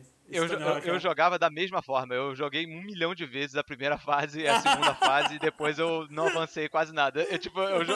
Pra você ver que é uma boa adaptação, porque foi acabou sendo a, me- a mesma parada. Eu, eu lembro que eu, eu destravei, o, tinha a skin do Homem-Aranha, cara. Porque a Activision é, tava sim. fazendo jogos do Homem-Aranha na época. Aí eu destravava o Homem-Aranha e ficava andando de skate com ele. No, a primeira fase do Tony Hawk 2 é num hangar que tem um avião militar, o caralho, tem uns aviões. Então eu Ah, ficava lá andando, sim. porra, bom demais isso, cara. E até por causa dessa conexão de, tipo, como eu gosto mais da mecânica de ficar andando de skate do que de ficar fazendo essas outras coisas, eu sempre tive uma curiosidade de checar, nunca tive oportunidade, mas quando eu pegar o Xbox eu vou ficar de olho e ver se eu pego na retrocompatibilidade, aquela franquia Skate. Ah, eu queria jogar também. Eu falo que é maneira mesmo. É, porque ela é totalmente focada, é, ela é muito mais minimalista, muito menos arcade do que o Tony Hawk, e é muito focado na, na trucagem do skate mesmo, sabe? Eu que, se assim, se for uma mecânica que conecta comigo, pode ser muito interessante, porque eu acho isso muito maneiro. Mas se for uma parada que eu acho muito com, complexa e muito que não, não rola, eu acho que eu iria acabar preferindo a, o estilo do Tony Hawk, que é tipo, porra, tu pula e aperta a bola, tu já tá mandando um grind, aí tu muda ele, manda uma- é, é muito fácil fazer uns truques muito fodas e isso é muito maneiro no Tony Hawk. Porque o jogo é difícil, mas é fácil você fazer coisa foda. Isso eu acho Uhum, que é, é. é uma parada mu- é, muito. Assim, uma qualidade muito foda desse jogo, que é uma qualidade que, por exemplo, tem em bons jogos de luta, na minha opinião. Que é aquela, aquela natureza de, tipo, Smash, por exemplo. É fácil você entrar no Smash e você saber mexer ali, sabe? Uhum, Fazer, sim. saber brincar. Porque, porra, o cara que sabe jogar Smash, o cara sabe jogar pra caralho, sabe? O cara tem uma noção muito mais profunda de, de como os golpes funcionam, interagem entre si, todos os personagens, as combinações, etc. Mas é, o piso baixo e o teto alto. Eu acho que isso é uma parada do Tony Hawk que eu acho muito maneira. Porra, e. é, é só, não vai ter relação nenhuma com nada que eu tava pesquisando a trilha sonora enquanto você tava falando, que eu tinha ganho tempo pra abrir aqui uma playlist e, porra, irado passar aqui por uma favorita minha. Power Man 5000 When Worlds Collide, uma música que eu gostava pra caralho. Pra mim, o que eu falei, a trilha do 2 é muito melhor que a, que a do 1, embora a do 1 seja icônica também. E eu queria destacar aqui uma história da adolescência que eu acho maravilhosa, porque uma das músicas que eu mais gostava, talvez a minha favorita do Tony Hawk 2, seja o Guerrilla Radio do Rage Against the Machine, tá ligado nessa música? Acho que não, de cabeça não. Lights up, Guerrilla Radio. Não, não, Tá, beleza, tem essa música lá. E eu lembro que eu tava na escola, tinha um amigo meu que eu vou, vou preservar a, a identidade, mas como eu falei, a, a letra é Lights Out, Guerrilla Radio, pá, pá, pá, Turn that shit up. E aí eu tava na casa dele, tava todo mundo na febre Tony Hawk, a moleque foi cantar e falou Lights Out, Guerrilla Radio, tana, Eat my shit now. Aí tipo, onde é que você tirou essa letra, moleque? e ele cantou muito empolgado, tipo, por alguma razão na adolescência virou muito meme pré-internet. Geral sempre iria um moleque cantando com Eat my shit now. Não sei como ele fez essa interpretação da, da música muito, muito gloriosa. Talvez a, a machine que o cara tava raging against era o vaso sanitário, talvez. tá inaugurando a tradição da. Seu Pedro é sempre citado de novo. O senhor Jacinto talvez gostasse dessa. A, a- a escatologia É. tem, que, tem que aparecer, exatamente. Mas, cara, olha, o, pegando. Tem, é até bom que tem no, no Spotify, de repente, não sei se dá na hora que você estiver editando, linkar aqui. Tem a playlist, aparentemente oficialzinha aqui, com 53 músicas do Tony Hawk 1 mais 2. E é coisa pra caralho. É até bom que. Eu sei que algumas poucas ficaram de, de fora, não vou nem fingir que eu sei de qual. Algumas tá aqui no texto, algumas ficaram de fora, tipo Suicidal Tendency, Psycho Vision, uh, Grand Uni- Unified, Le Hot e tal. Eu, eu não me lembro dessas músicas de cor, mas eu sei que se eles tiraram algumas poucas músicas, também adicionaram, isso achei irado até. Eu sei que teve uma, uma pressão, uma influência da galera cobrando, pô, podia botar Charlie Brown e tal, e nego ter botado Charlie Brown e Confisco ali, porra, maneiro aí a cena pro Brasil. Também acrescenta- acrescentaram aquela skatista brasileira Letícia Buffoni e tal, então, porra, maior agradinho irado, parabéns aí pelo, pelo carinho com, com o mercado e com a cena brasileira, que de novo, ah, algumas coisas se mudaram e outras coisas se mantiveram, como falei, né? voltando da adolescência, eu- passaram as décadas e depois eu.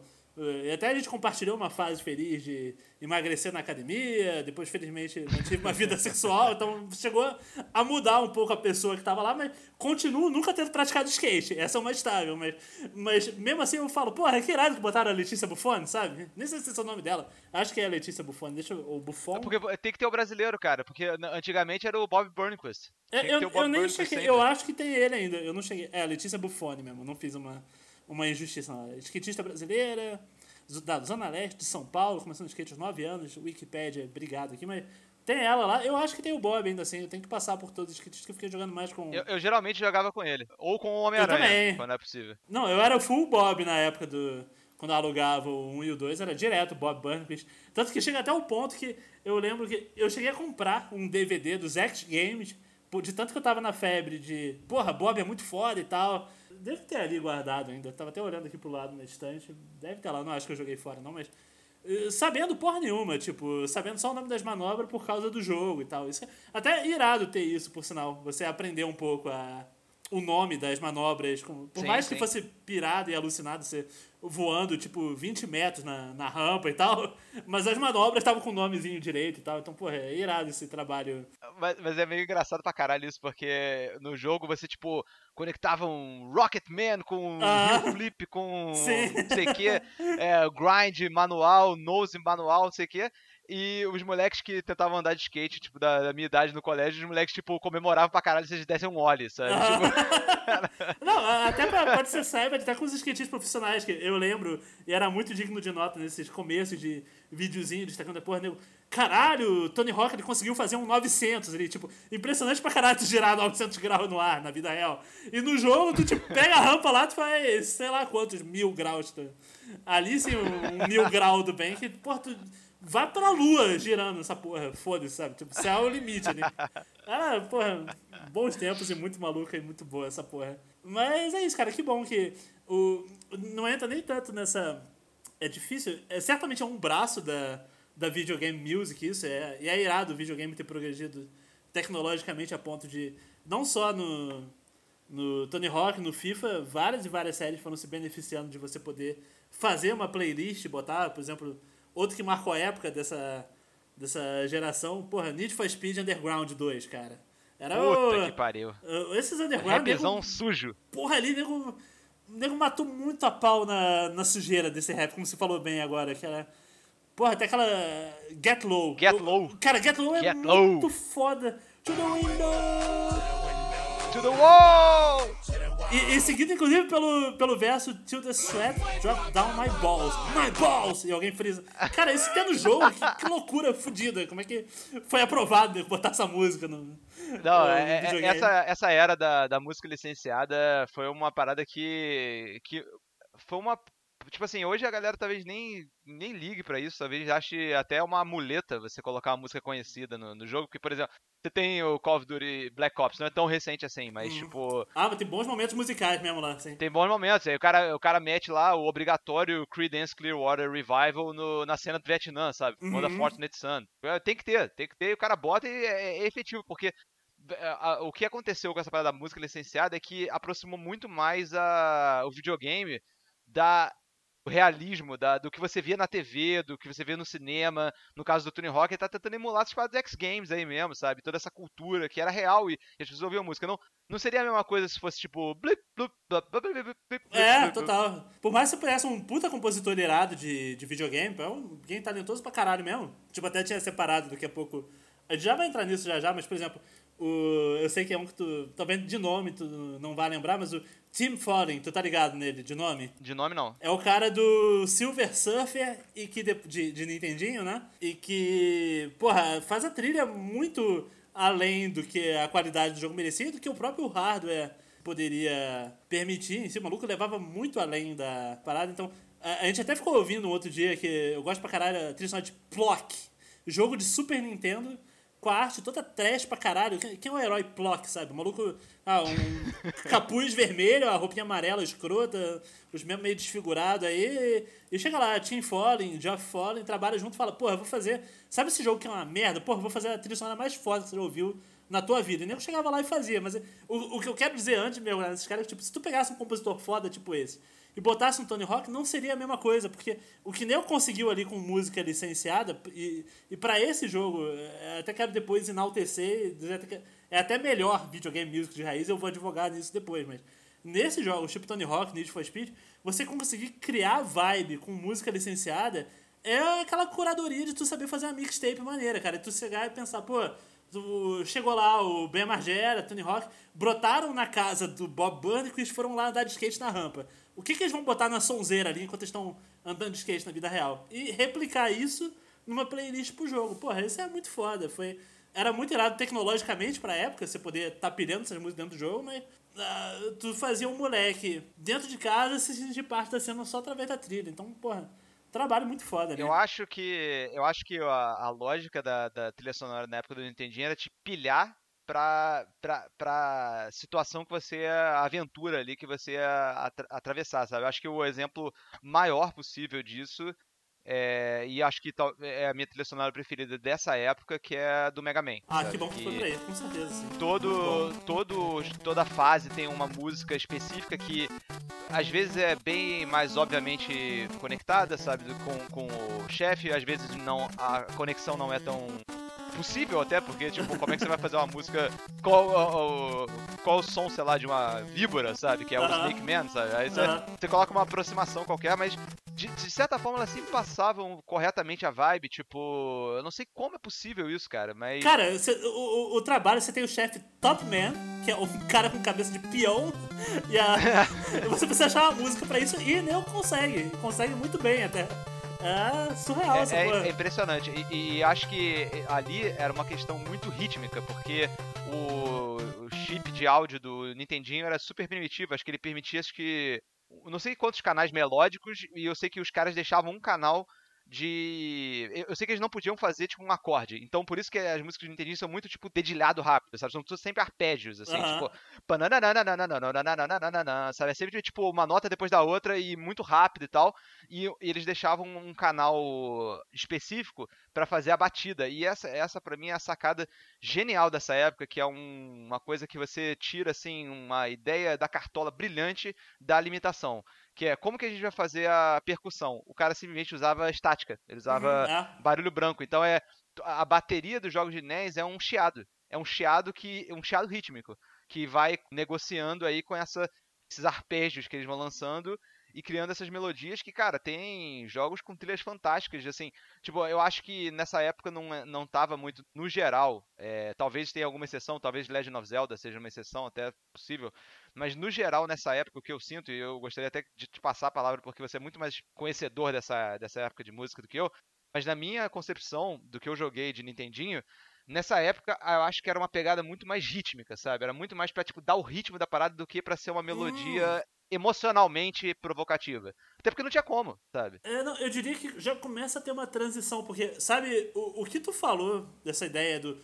rítmico de você ter a sensação de você realmente estar tá jogando, entrar na zona ali e ficar um pouco mais imerso, você puxa do.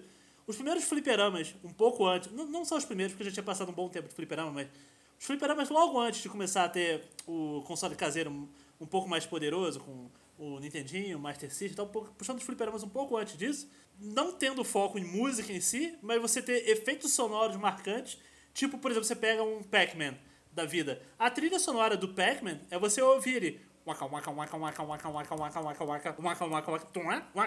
então, isso você consegue ouvir e saber que você está jogando Pac-Man. Conforme você vai jogando, você, você quer ouvir mais e mais isso. Você, conforme você vai comendo a bolinha lá, você vai ficando mais e mais frenético, a parada toda, você vai te colocando na zona ali jogando. Então, quando tinha esses fliperamas, é muito um trabalho de efeito sonoro, te levando para isso. E quando começa a surgir já esses jogos, principalmente pra Nintendinho e tal, já começa a entrar os primeiros grandes compositores da parada, tipo, por exemplo, Koji Kondo. Koji Kondo já no Mario de, de Nintendinho, o cara já começa a fazer as músicas para temáticas de cada área, né? Porque o, pegando o primeiro Mario mesmo, o Super Mario Bros., você tem a música do mundo 1/1 que virou o tema do Mario, né? Que todo mundo conhece. Então, beleza, você vai jogando ali, está durante a ação, tá ouvindo, tem os efeitos sonoros, você pisa no Goomba, ouve o barulhinho de pisar, você pega a moeda, faz o plim. Então você tem o, o trabalho, os efeitos sonoros, mas você tem a música do Code Kondo já embalando. E aí você passa de fase, vai pro 1 barra 2, já é o underground ali. Aí você faz o efeito sonoro do cano lá, entra lá, e já tô... E aí você já fica, pô, agora o cenário tá tudo escuro aqui, essa música já mais focada no baixo, né? Pô, então já começa a você conseguir ter a música passando mais a, a atmosfera de onde você tá, se ter esse diálogo. Ela dá uma vibe pro lugar. Você tem o, o overworld do, do 1 lá, mais ensolarado, com a musiquinha animada, o tema do Mario. Nessa, pô, tu desceu no cano, já tá. Os Goombas começam a ficar cinza, tá tudo mais sem cor. Você pega essa música mais soturna e tal. E aí depois você vai pro mundo da. Vai pra uma fase embaixo d'água, já. Outra melodia para quando você tá nadando, botando um ritmozinho para você ir dando braçada lá. Então já começa a ter essa preocupação de, pô, como é que eu posso passar a sensação desse ambiente através da música? Aí você citou Zelda. Zelda já tem também o ele tem a musiquinha que também virou. Engraçado você puxar no, do Nintendo como é que esses temas da área principal acabaram virando o tema do, da franquia em si. Aconteceu no Mario, aconteceu no Zelda também. Do, você é solto lá, começou a tua aventura, nem a espada você tem ainda. Já, já tô termino. Aí você tá se aventurando lá, controlando o Link, já vira, pô, é o tema da aventura, o tema de, de explorar aqui é, vira o tema de Zelda ali, já colou. De novo, Koji Kondo chega lá, tá aí. Esse é o tema da parada, a gente passa o clima. Mas na hora que tu vai chegar no, nas dungeons, já entra uma musiquinha própria de dungeon também. Então, mesma coisa do Mario, a mesma sacada de tipo, pô, quando tu tá num tipo de área, tem um tipo de música. Quando tu tá num outro tipo de desafio, já entra aí outro tipo de música também. Até porque no caso da dungeon já é mais focado em, pô, aqui já é meio que um labirinto e tal. Então ele já pensa numa musiquinha mais pra E é interessante ver. E, e pra mim, isso que eu ia até amarrante. Eu gosto mais, e claro que. A gente até falou disso num vídeo lá no, no YouTube também, que a gente tava celebrando as músicas de Nintendo 64 e tal. Eu gosto muito de. da música de videogame, desse trabalho que é feito de tipo, pô, vou criar uma trilha sonora composta aqui do zero e essa música dá a cara do jogo. Porque você pensa, porra, vai jogar os jogos da Rare no Nintendo 64? Cara, é Grant Kirkhope na sua cara o tempo todo, maluco. Tem uma.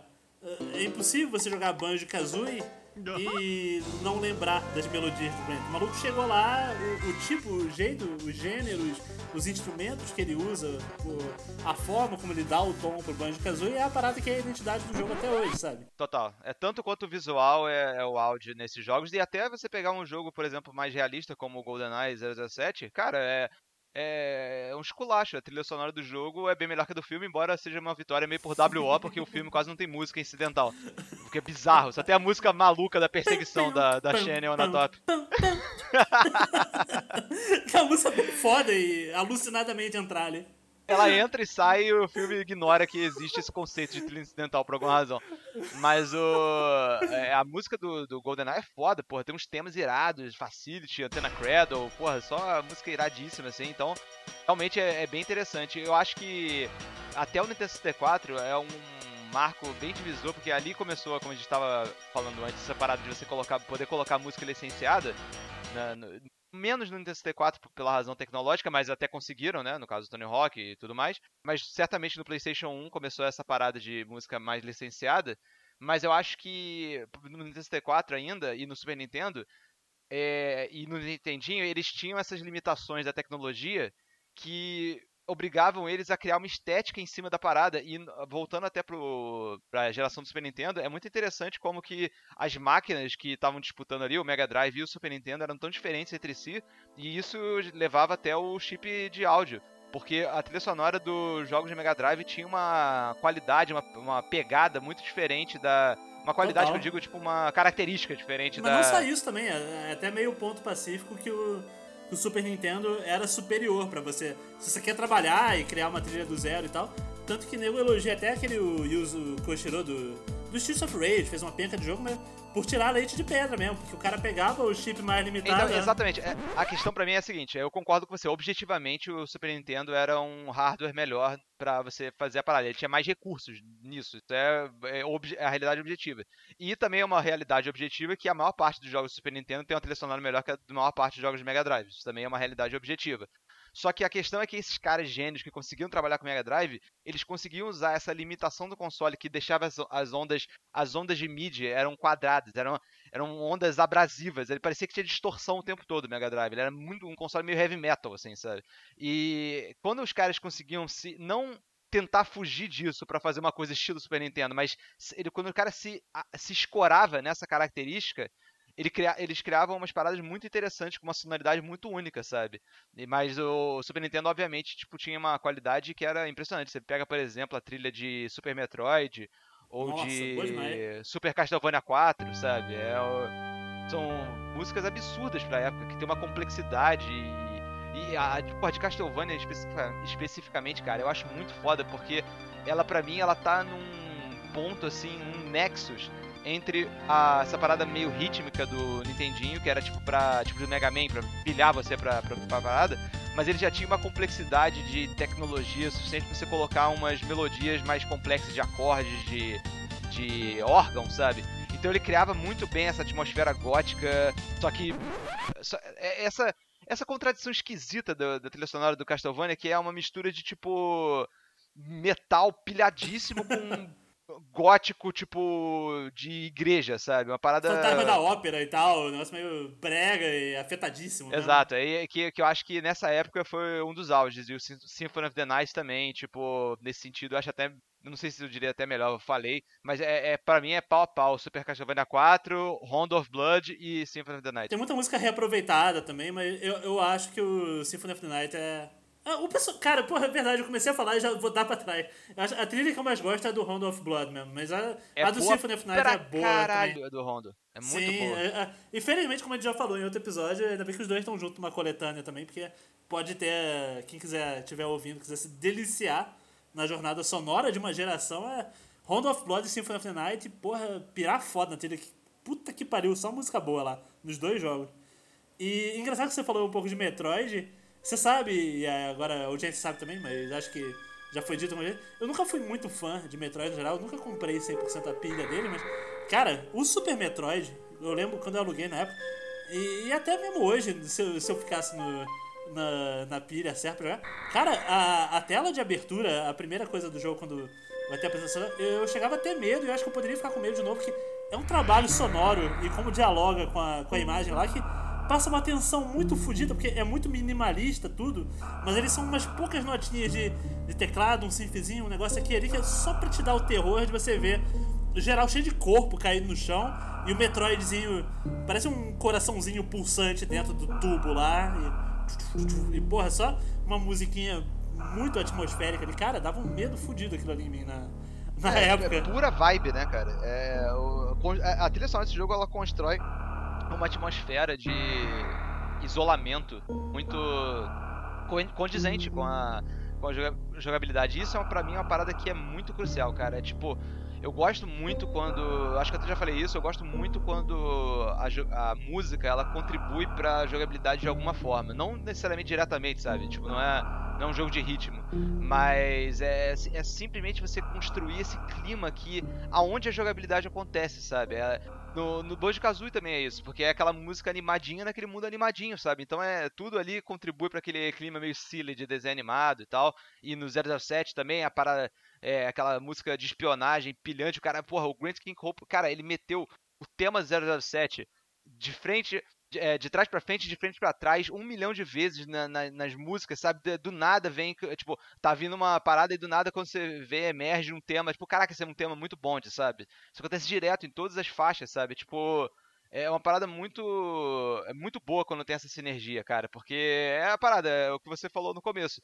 Quando não tem, para mim, é o momento que eu desligo a, a música e boto um podcast, porque não tá agregando nada. Mas, pô, vou jogar Final Fantasy VII sem a música? Não é, não, não é o jogo, cara. Não, não tem como, sabe? É uma, é uma coisa que, que constrói totalmente a, o panorama emocional das cenas e tal. É uma outra vibe. Não, e de 007, que você tava falando agora também, é, eu lembro que eu ficava fascinado e até um preço a se pagar por, na época, eu tava muito dodói também, que GoldenEye é outro jogo que eu lembro de ficar orgulhoso na, na escola, porque eu era o único maluco que tinha feito 100% do, do cheat codes lá com desafios que você tinha que passar as fases no tempo e tal. E, mas tinha um lado negativo nisso que era o seguinte: eu acho que era a terceira fase, que é aquela runway. Não sei se tá ligado, que é uma fase curtinha que tu é meio na neve, tem que pegar o avião no fim da, do, do longo caminho ali pra, pra terminar até o que é a sequência de abertura do, do filme em si, que o Bond pega o aviãozinho e tal, explode a fábrica e aí depois entra a abertura da Tina Turner e tal, beleza? Mas essa fase do Runway, ela é a fase mais curta do jogo até ali. E tem uma música maneira, mas por ela ser tão curta, dificilmente eu ouvi ela inteira. Então, foi muitos anos depois de eu ter zerado que eu descobri que tá, a Runway é uma fase que, tipo, tu passa em dois, dois minutos e meio, três, estourando talvez, ou, ou você morre antes disso. Mas se você ficar enrolando nela, eu lembro que num cantinho tem até um tanque escondido, que é uma coisa para você é. se divertir é. mais com ela. E, pra mim, a maior coisa escondida é que, tipo, se você esperar, acho que uns 5 minutos, talvez, no tema da, dessa fase, entra o teminha base do 007. E, cara, eu, eu acho muito fascinante que a música não entrou num loop até lá. Você simplesmente teria que ficar 5 minutos na fase pra ouvir um pedaço novo da música que é o tema do 07. E aí quando eu notei isso, falei, cara, porra, irado, agora eu vou ficar só enrolando aqui pra deixar pra matar os soldados. Na hora que estiver tocando, eu vou pegar o tanque, eu vou ficar esperando a música, aí na hora que entrar o tema do 007, aí eu vou partir com o tanque e vou sair matando todo mundo. E era, era uma esperinha, que eu tinha que ficar uns dois minutos à toa lá pra. É, já era pra eu ter passado a fase, mas, porra, eu vou, vou esperar aqui pra curtir esse pedaço, sabe? Porra, então, cara, muito, muito foda essa parada. E um. Nós estava falando de, de Final Fantasy também, que eu acho irado, que a gente tava falando, pô, é, é, o marco divisor do, na geração do Nintendo 64, chegando Play 1, especialmente Play 2 e popularizando o CD, é que você já tinha uns compositores muito fodas, tipo Nobuo Uematsu, focando no, no Final Fantasy em si. O cara já tinha uma, umas aspirações, a forma de compor, já levando para o lado mais orquestrado da parada, mas lidando com a limitação de hardware. E depois, conforme vai crescendo a capacidade de armazenamento, e aí não só ele, mas diversos compositores recebem de repente esse presente, e que eu até argumentaria que em muitas ocasiões no começo nem sabiam lidar tão bem com isso, porque natural até de uma, uma transição, que você passou uns 20 anos de videogame, tendo que lidar com limitação de chip, e de repente você pode, se você quiser, você con contrata a orquestra filarmônica de, de algum país e você pode compor e botar lá no jogo, sabe? Então, é difícil você fazer esse salto e, e conseguir manter esse negócio pô, criar a música perfeita pra vibe, daquela... O jogo tava parando de ter fase também, então você já não tava nem compondo música para fase exatamente, mas... Então mudou muito o escopo de tudo com liberdade pra caralho de trilha ao mesmo tempo, mas eu acho que Final Fantasy é uma das séries que melhor usou essa transição de. Como a gente até estava falando com o nosso querido Porco Conceitual um tempo atrás, você pegava já no, no Final Fantasy VI, ou o nosso 3 de Super Nintendo, cara, tinha uma cena de ópera dentro do jogo, e aí era o barulhinho do MIDI, ficava passando a letra na tela, e aí você meio que fica imaginando como é que seria se a personagem estivesse cantando aquele sonzinho que você estava ouvindo. Sim. Então sim. É, é foda isso. E aí, de repente, o, você já tá com capacidade de maior de gráfico, de som, e aí nego caiu depois, pouco a pouco ganhando contornos de orquestração lá. Acho que Final Fantasy foi um dos melhores trabalhos de, de saber sair da. É porque ele já mirava nessa parada orquestrada antes de ter acesso à orquestra, né? Então, quando finalmente ganhou acesso, pô, presentão para eles. E outra que eu acho que lidou bem com isso também é a nossa querida Yoko Shimomura, que também tem seu pezinho, fez a trilha do Final Fantasy XV mais recentemente, mas trabalhou também pra caralho em Hearts, RPG de Mario e Luigi. Eu acho uma compositora muito foda também, que é outra que eu acho que usa orquestra bem pra porra também. E aí eu acho engraçado como é que muda o, o paradigma e muda os critérios para se avaliar compositor, porque começa a ir muito mais pra esse lado que a gente tava falando no começo, pô, John Williams e tal. Agora é a pessoa, você vai compor música para videogame desses de alto orçamento e tal basicamente tu já vai ter que saber pensar como uma orquestra, né?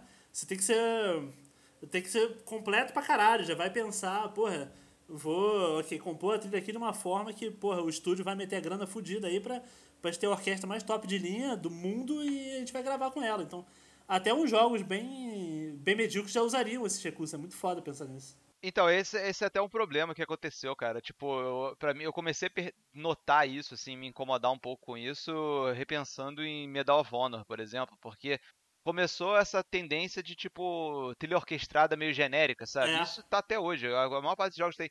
E hoje em dia eu nem diria que é só trilha orquestrada genérica, é até uma trilha de sintetizadores genérica, se o jogo tem uma pegada um pouco mais futurista, sabe? Tem, tem essas trilhas que são meio que uma música ambiente ali, que de vez em quando toca, tipo uma música mais agitada para ação, uma música mais é, contemplativa para o momento de exploração, mas nenhum tema que. É, é, é, simplesmente o básico do básico, sabe? É tipo, eles pegaram essa parada do, do Nintendinho que, tipo, pilhava você pra ação, mas ao mesmo tempo te dava esse panorama, te, te deixava no clima certo daquele momento ali e tal, e era uma coisa impressionante, um tour de force da criatividade diante da limitação, e aí os caras meio que sintetizam isso no menor denominador comum, que é basicamente você...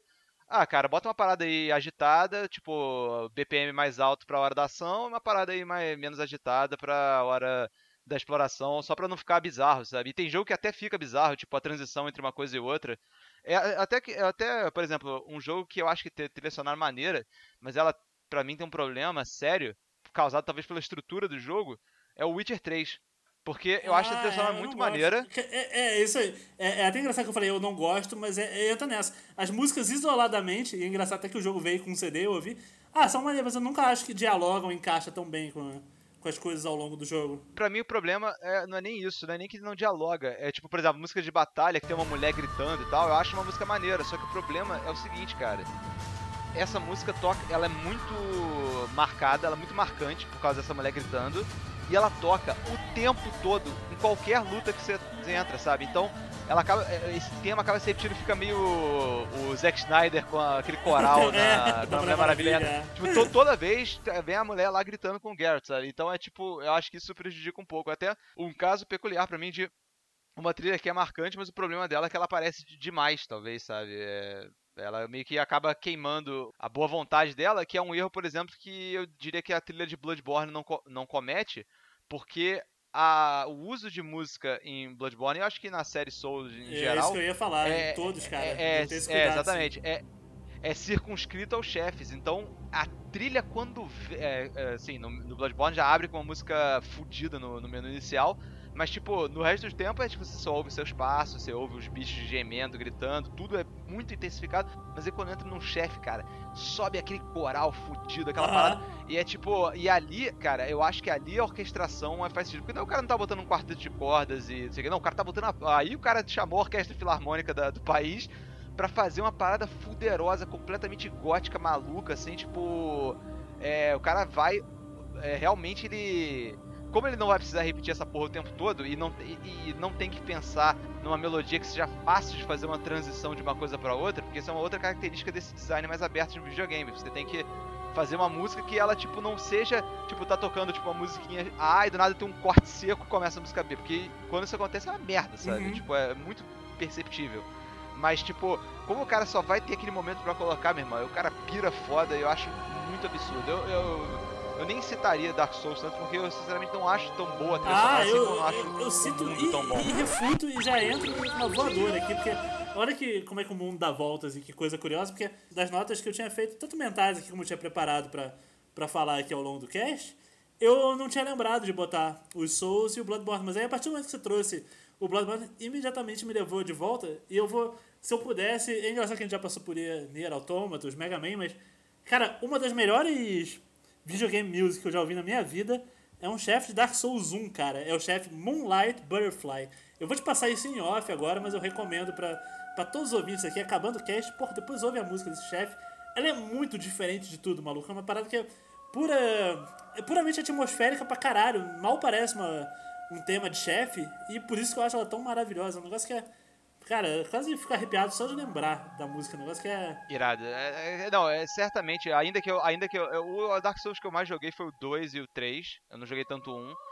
E eu, o 2 eu realmente não acho que tem grandes composições, eu não me lembro de nenhuma é, agora. Mas o 2 é a ovelha negra da família É a ovelha tudo, negra. Né? E o 3 é, deve ter, mas agora não, não, não me recordo. Mas deve ter eu, sim. Eu gosto também. Até o tema do menu do 3 é bom pra caralho também. Já você falou do Bloodborne. É porque é, é a, o menu, a música de abertura do 3 é realmente muito foda. É, essa música eu, do dou, braço torcer fácil, porque eu lembro que eu, na época que eu ouvi, eu falei, cara, isso aqui é bom demais. É, pra parar e ficar ouvindo ali antes, pra entrar pra caralho no clima do jogo. É muito impactante, é uma ideia muito boa essa, de você só colocar a música em momento-chave, porque você pode fazer umas paradas muito impactantes e você não precisa fazer um milhão de músicas diferentes, sabe? Então é, é bem interessante.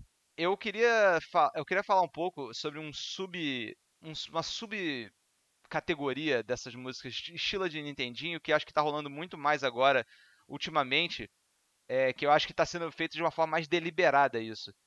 É, que são essas músicas que te colocam num, numa espécie de transe. E eu acho que o exemplo maior disso é Hotline Miami.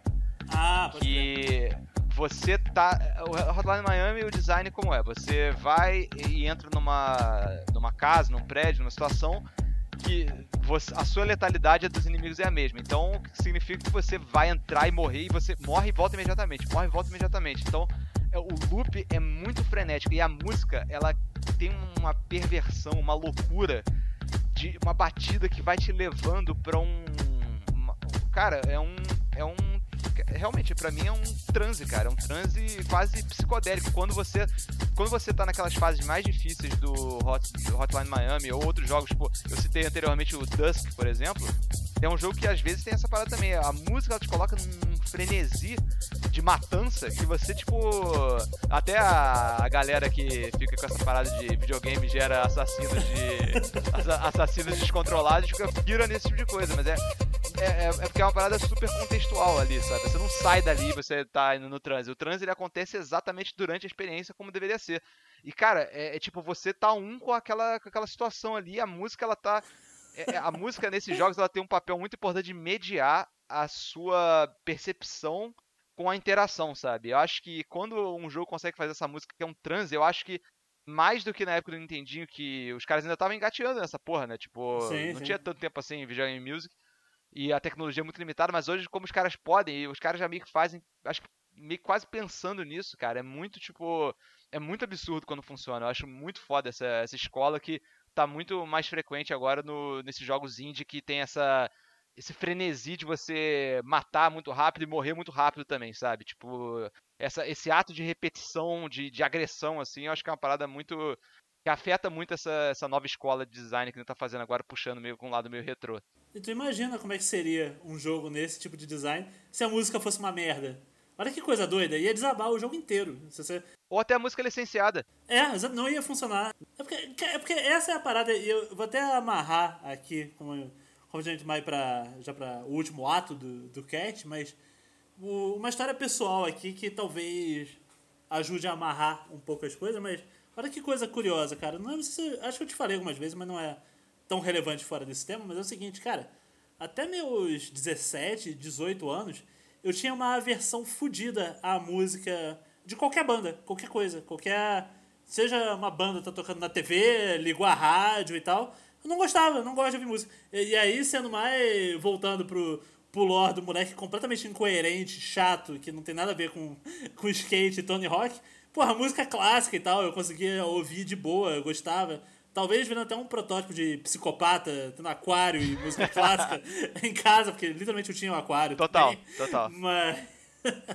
mas, então, mas aí o, o, o que talvez tornasse mais psicopata ou não, fica o júri que decida, mas eu gostava de música clássica e eu gostava de música de videogame. Era as paradas que eu conseguia ouvir. Então, porra, me amarrava pra caralho, do ponto de saber todas as músicas de Mega Man, Castlevania, Contra, Mario, e, e por isso que levou até o, ao interesse maior no tema, conforme depois eu fui indo trabalhar na área e me aprofundando, provavelmente envelhecendo e tendo acesso a mais, mais ferramentas, eu fui correndo atrás de compositores e tal, porque essa parada que minha vida inteira eu ouvi. E olha que coisa curiosa, e aí você me conhece na, na vida real um pouco depois dessa fase, uns 4 ou 5 anos, não, uns 2 ou 3 anos depois de eu sair dessa fase até, que aí eu comecei a. Aí fiquei mais. terminando o ensino médio, chegando na faculdade e tal. Aí eu quebrei essa barreira e comecei a ouvir mais. Aí eu comecei no. Desde os básicos, tipo Beatles, Oasis, pô, depois indo mais pro indie rock e tal. Aí eu comecei a gostar mais de banda. E isso foi uma parada que se manteve, eu vou dizer, o quê? Dos meus meus 19 até meus 29, 30 anos. E aí eu sinto que minha vida deu uma guinada completa que agora eu praticamente não ouço mais banda de novo. Eu não chego ao nível de aversão que eu tinha quando eu era moleque, mas eu voltei a. Você vai pegar minhas playlists de Spotify, YouTube, qualquer coisa. É basicamente música de videogame e música de anime. Agora e música de filme, que eu sempre gostei também. Mas basicamente não ouço mais banda, é difícil ouvir um disco ou correr atrás, ou gostar pra caralho de, de uma banda. E até dando uma volta hilária pra uma coisa que eu repudiava. Agora eu tô muito. Se eu fosse ouvir banda, uma coisa, eu tô muito mais pra conseguir ouvir um prog, ou. tanto que você até lembra que tipo, eu não gostava de Pink Floyd, por exemplo, na nossa época de banda, e hoje em dia eu consigo ouvir amarradão, eu acho mais interessante. Mas é difícil mesmo parar pra ouvir disco e banda agora. Então eu acho engraçado esse lance de tipo. E aí pra amarrar com de entrar no clima e tal por jogar videogame muito na vida, eu acho que a minha jornada sonora na vida é muito calcada em, em videogame music e nesse trabalho de compositores. Eu não podia passar esse cast também sem fazer um, um aceno e citar e lembrar do meu querido amigo Bruno, que a gente já conversou bastante sobre isso. E claro que, e aí pode ser tema até para outro cast depois, mas é uma coisa que exaustivamente o pessoal discute, até normalmente de forma bem limitada e rasa na internet, mas é o fato que o debate está aí, o negócio de ah, videogame é ou não é arte e tal. Mas independente disso e focando numa parada que muito material, objetivamente, claramente é arte, que é a parte de composição, músicas e trilhas sonoras, se tu for ver, tu pega agora alguns jogos que a gente comentou, tipo Nier Automata, o Persona 5, os próprios Bloodborne, os jogos de Souls.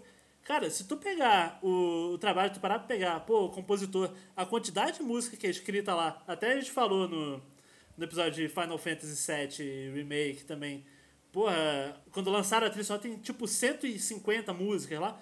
Cara, boa sorte pro cinema alcançando a quantidade e a qualidade do material sonoro que é escrito para um jogo de videogame. Porque o nego tem um esforço ali que vai muito além do que a própria mídia merece. Porque, sim, em muitos aspectos narrativos e até no próprio gameplay, assim, ainda tem esse processo de amadurecimento da mídia. Eu diria que no departamento sonoro, não só já amadureceu, mas como transcendeu e superou completamente cinema, qualquer coisa. É, é tipo, pô, tu vai pegar. Vamos dizer que vai sair aí o o novo filme do Indiana Jones. E aí vão chamar John Williams, ou se. Espero que esteja com saúde e tal, mas chama o substituto que eu gosto também. Chama o Michael Giacchino aí, que eu gosto pra caralho do Michael, sei que você gosta também. Porra, beleza, chegou lá. O cara vai fazer. Vai compor material pra.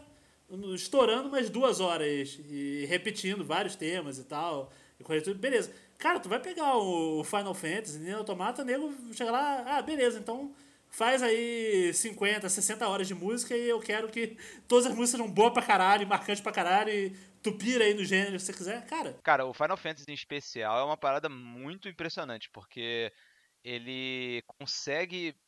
É difícil até usar o termo uma unidade sonora, mas porque ele é tão eclético, mas eu acho que ele geralmente consegue manter uma paleta, nem que seja na qualidade, sabe? A qualidade acho que é, é, é o, que une tudo, porque você vai coletando as músicas, cara, tem uns jazz irados, fudidos, tem umas músicas belíssimas orquestradas, tem, tem uns blues irados, cara, é tipo... As músicas eletrônicas eu, eu acho um pouco piores, pra ser sincero. Ah, também, dado o alto nível fudido do resto, mas sim. Exato, é, é, não, não é, mas é, não é nem tipo, ah, elas são mal feitas, é simplesmente que eu acho que é um tipo de música eletrônica que japonês gosta mais do que eu gosto, sabe? O japonês, é, tipo, porque, por exemplo, as músicas eletrônicas ali me lembram as músicas eletrônicas que tocam em Yakuza, sabe?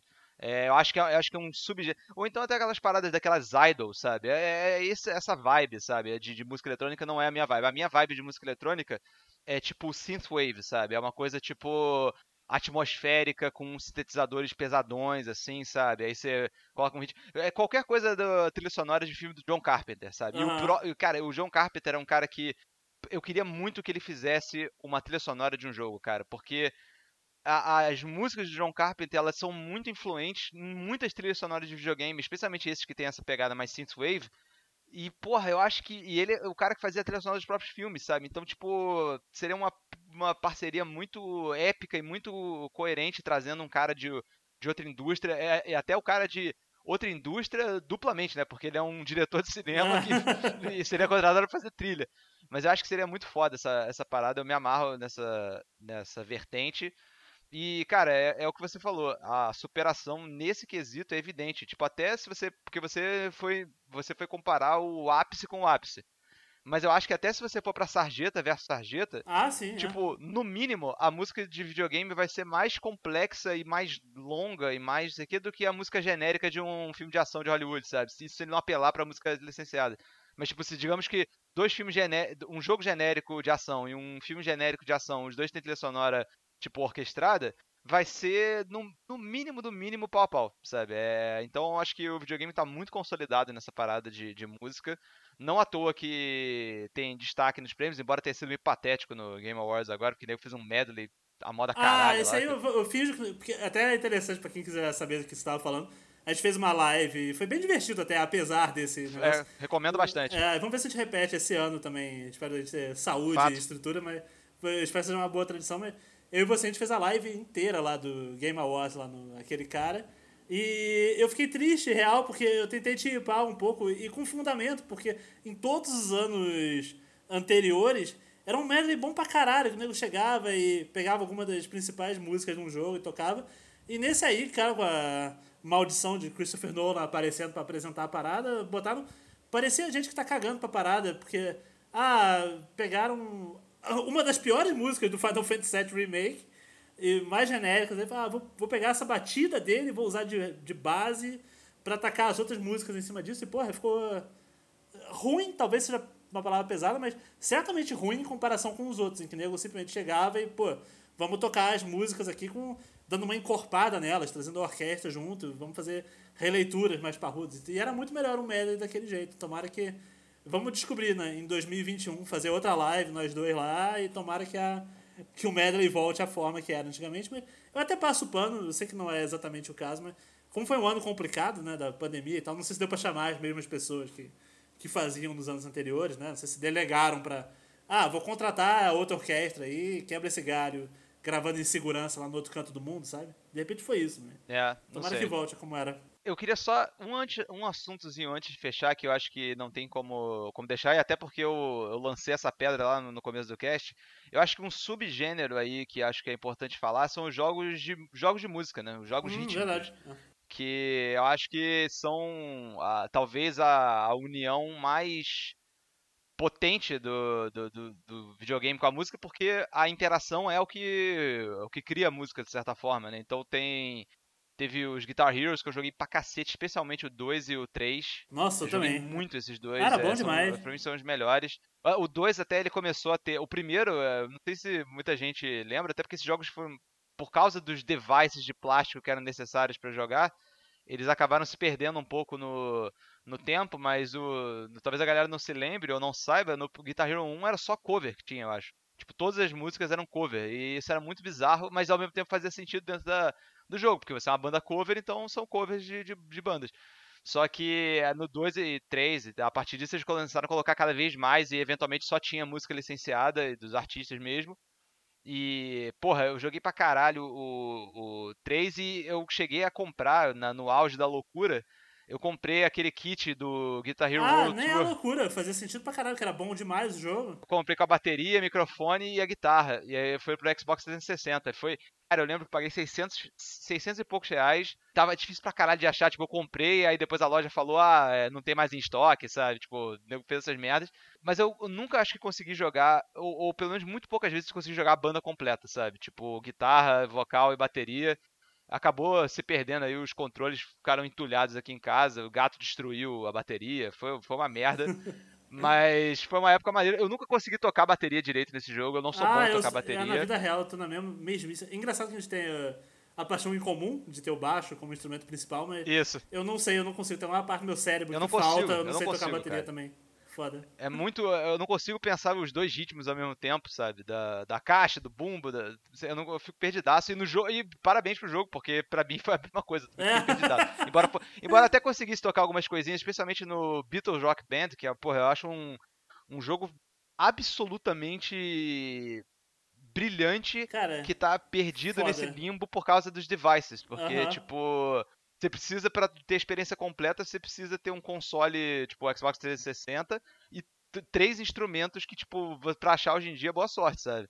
Mas. Na verdade, quatro instrumentos, porque tem a guitarra e o baixo. Porra, mas é assim, o cuidado, recomendo até jogar no YouTube aí para os ouvintes, cara, jogar umas umas versões de músicas, porque os caras fizeram vídeos que são contextualmente e cronologicamente apropriados com os Beatles na época, mas não só pegando, tipo, como eles eram fisicamente quando eles lançaram as músicas, mas também é, aspectos, tipo, imagéticos mais abstratos, como nas músicas mais pro final da carreira dos Beatles, na fase mais da psicodelia, tem uns visuais absurdos. Eu lembro que o clipe de, de The End, o clipe barra a fase, né, essencialmente The End, do que é do Abbey Road, Cara, eu cheguei a chorar no final vendo, porque é uma parada tão. É, tão absurdamente. uma catarse emocional tão grande, aqueles visuais, assim, foi uma coisa, um projeto que foi feito com muito carinho, cara. Diferente do, até dos outros que falavam muito mal do Guitar Hero Metallica, Guitar Hero Van Halen. É. É, saíram vários outros projetos, tipo, de banda, mas do- do- dos Beatles realmente foi feito com um, um esmero que é, é impressionante, cara. E, e até puxando a parada que eu peguei do começo, é, sobre um- os jogos que saíram nessa, nessa esse especial da, da PSN, eu peguei aquele Tamper e o Res Infinite. E os dois são jogos de ritmo bem pouco convencionais até. Eu achei bem interessante isso, embora eu não saiba te dizer se eu gostei de nenhum dos dois. Mas é interessante é interessante que eles existam de qualquer forma, porque o Tamper, ele é um ele tem uma estrutura similar ao Guitar Hero, no sentido que você está andando por uma faixa que as, as notas, entre aspas, estão vindo para você, mas é você meio que está controlando uma navezinha, então você tem que se posicionar e desviar de uns obstáculos, mas é numa batida e tal, e a coisa é, é difícil saber exatamente como que você está influenciando na música, porque no Guitar Hero você está sempre, você está tocando a linha de guitarra, então se você erra, para a guitarra e você fica evidente é, o que está acontecendo, mas no Tamper é um pouco mais abstrato que isso, mas é, eu achei um jogo bem maneiro, se você gosta de uma parada com um reflexo rápido, assim, é uma, é uma parada que vale. E o Res Infinite, é, basicamente, é uma espécie de Star Fox 64 piorado, que você controla uma nave, você controla um personagem que está voando num cenário e vem as, umas naves em volta e você tem que destruir elas. Só que o, você marcar as naves com o seu laser e você disparar o laser, isso você gera um tipo um tecladinho. A cada coisa que você faz gera um barulhinho. Então você é, junto com a música de fundo, você está meio que fazendo um remix em tempo real da, da música, enquanto você está combatendo. Só que eu achei que às vezes para resolver o combate eu tinha que fuder a música e às vezes para, sabe, eu ficava, ficava preso aí no, no, pior dos mundos e acabava não não conseguindo apreciar nos dois. O Res eu acho difícil que eu avance porque eu achei até meio punitivo pra caralho, tipo, cada, cada arena tem 10 fases e aí eu morri na, na última fase de uma arena e voltei pro começo, falei, ah, cara, porra, tá, tá demais aí pra mim. Mas o Tamper talvez, eu só fiquei, eu fiquei meio. Eu fiquei meio neurótico depois de jogar, porque tipo, a parada é tão intensa que, tipo, quando terminou, eu fiquei. Sabe quando você fica vendo as a, a, você ainda vê o, o, negócio da tela na sua frente, assim, eu fiquei, fiquei neurótico, cara. É, enfim, é, só aí recomendando esses dois jogos, se, se, te interessarem, se te interessa jogo de, jogo de música pouco convencional, jogo de ritmo, eu acho que tem alguma coisa ali para qualquer, para todo mundo. Eu acho que o Res é capaz até de melhorar quando ficar mais complexo o negócio. E o Tamper eu já acho que já, já abre bem, já é um jogo que dá para recomendar, apesar de ser não ser exatamente a minha praia. Bom, galera, então é isso aí. Ah, foi uma passada assim bem ampla aqui na questão das trilhas sonoras, mas foi um prazer inenarrável como sempre falar aqui com o meu querido aquele cara e suas palavras finais, meu querido amigo.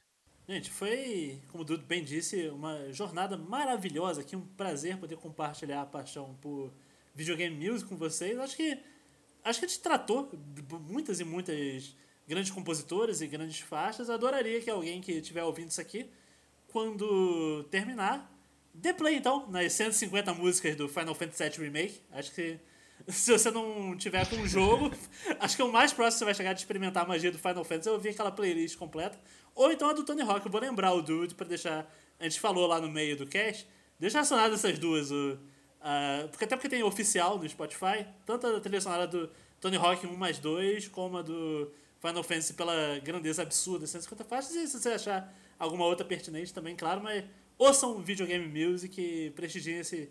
Como a gente falou, se tem uma área de, de arte em que a, a música está com muito destaque, conseguindo ter grandes obras e grandes compositores, é no videogame e é um prazer a gente ter podido passar mais um longo episódio, mais um episódio que eu me diverti bastante gravando, então obrigado pela, pela companhia de todo mundo que ouviu e de você, meu querido amigo Dudu, pra gente estar de novo nessa jornada gravando mais um lendário episódio pra nossa série. É isso aí, galera. Valeu, um abraço. Um abraço. Tchau.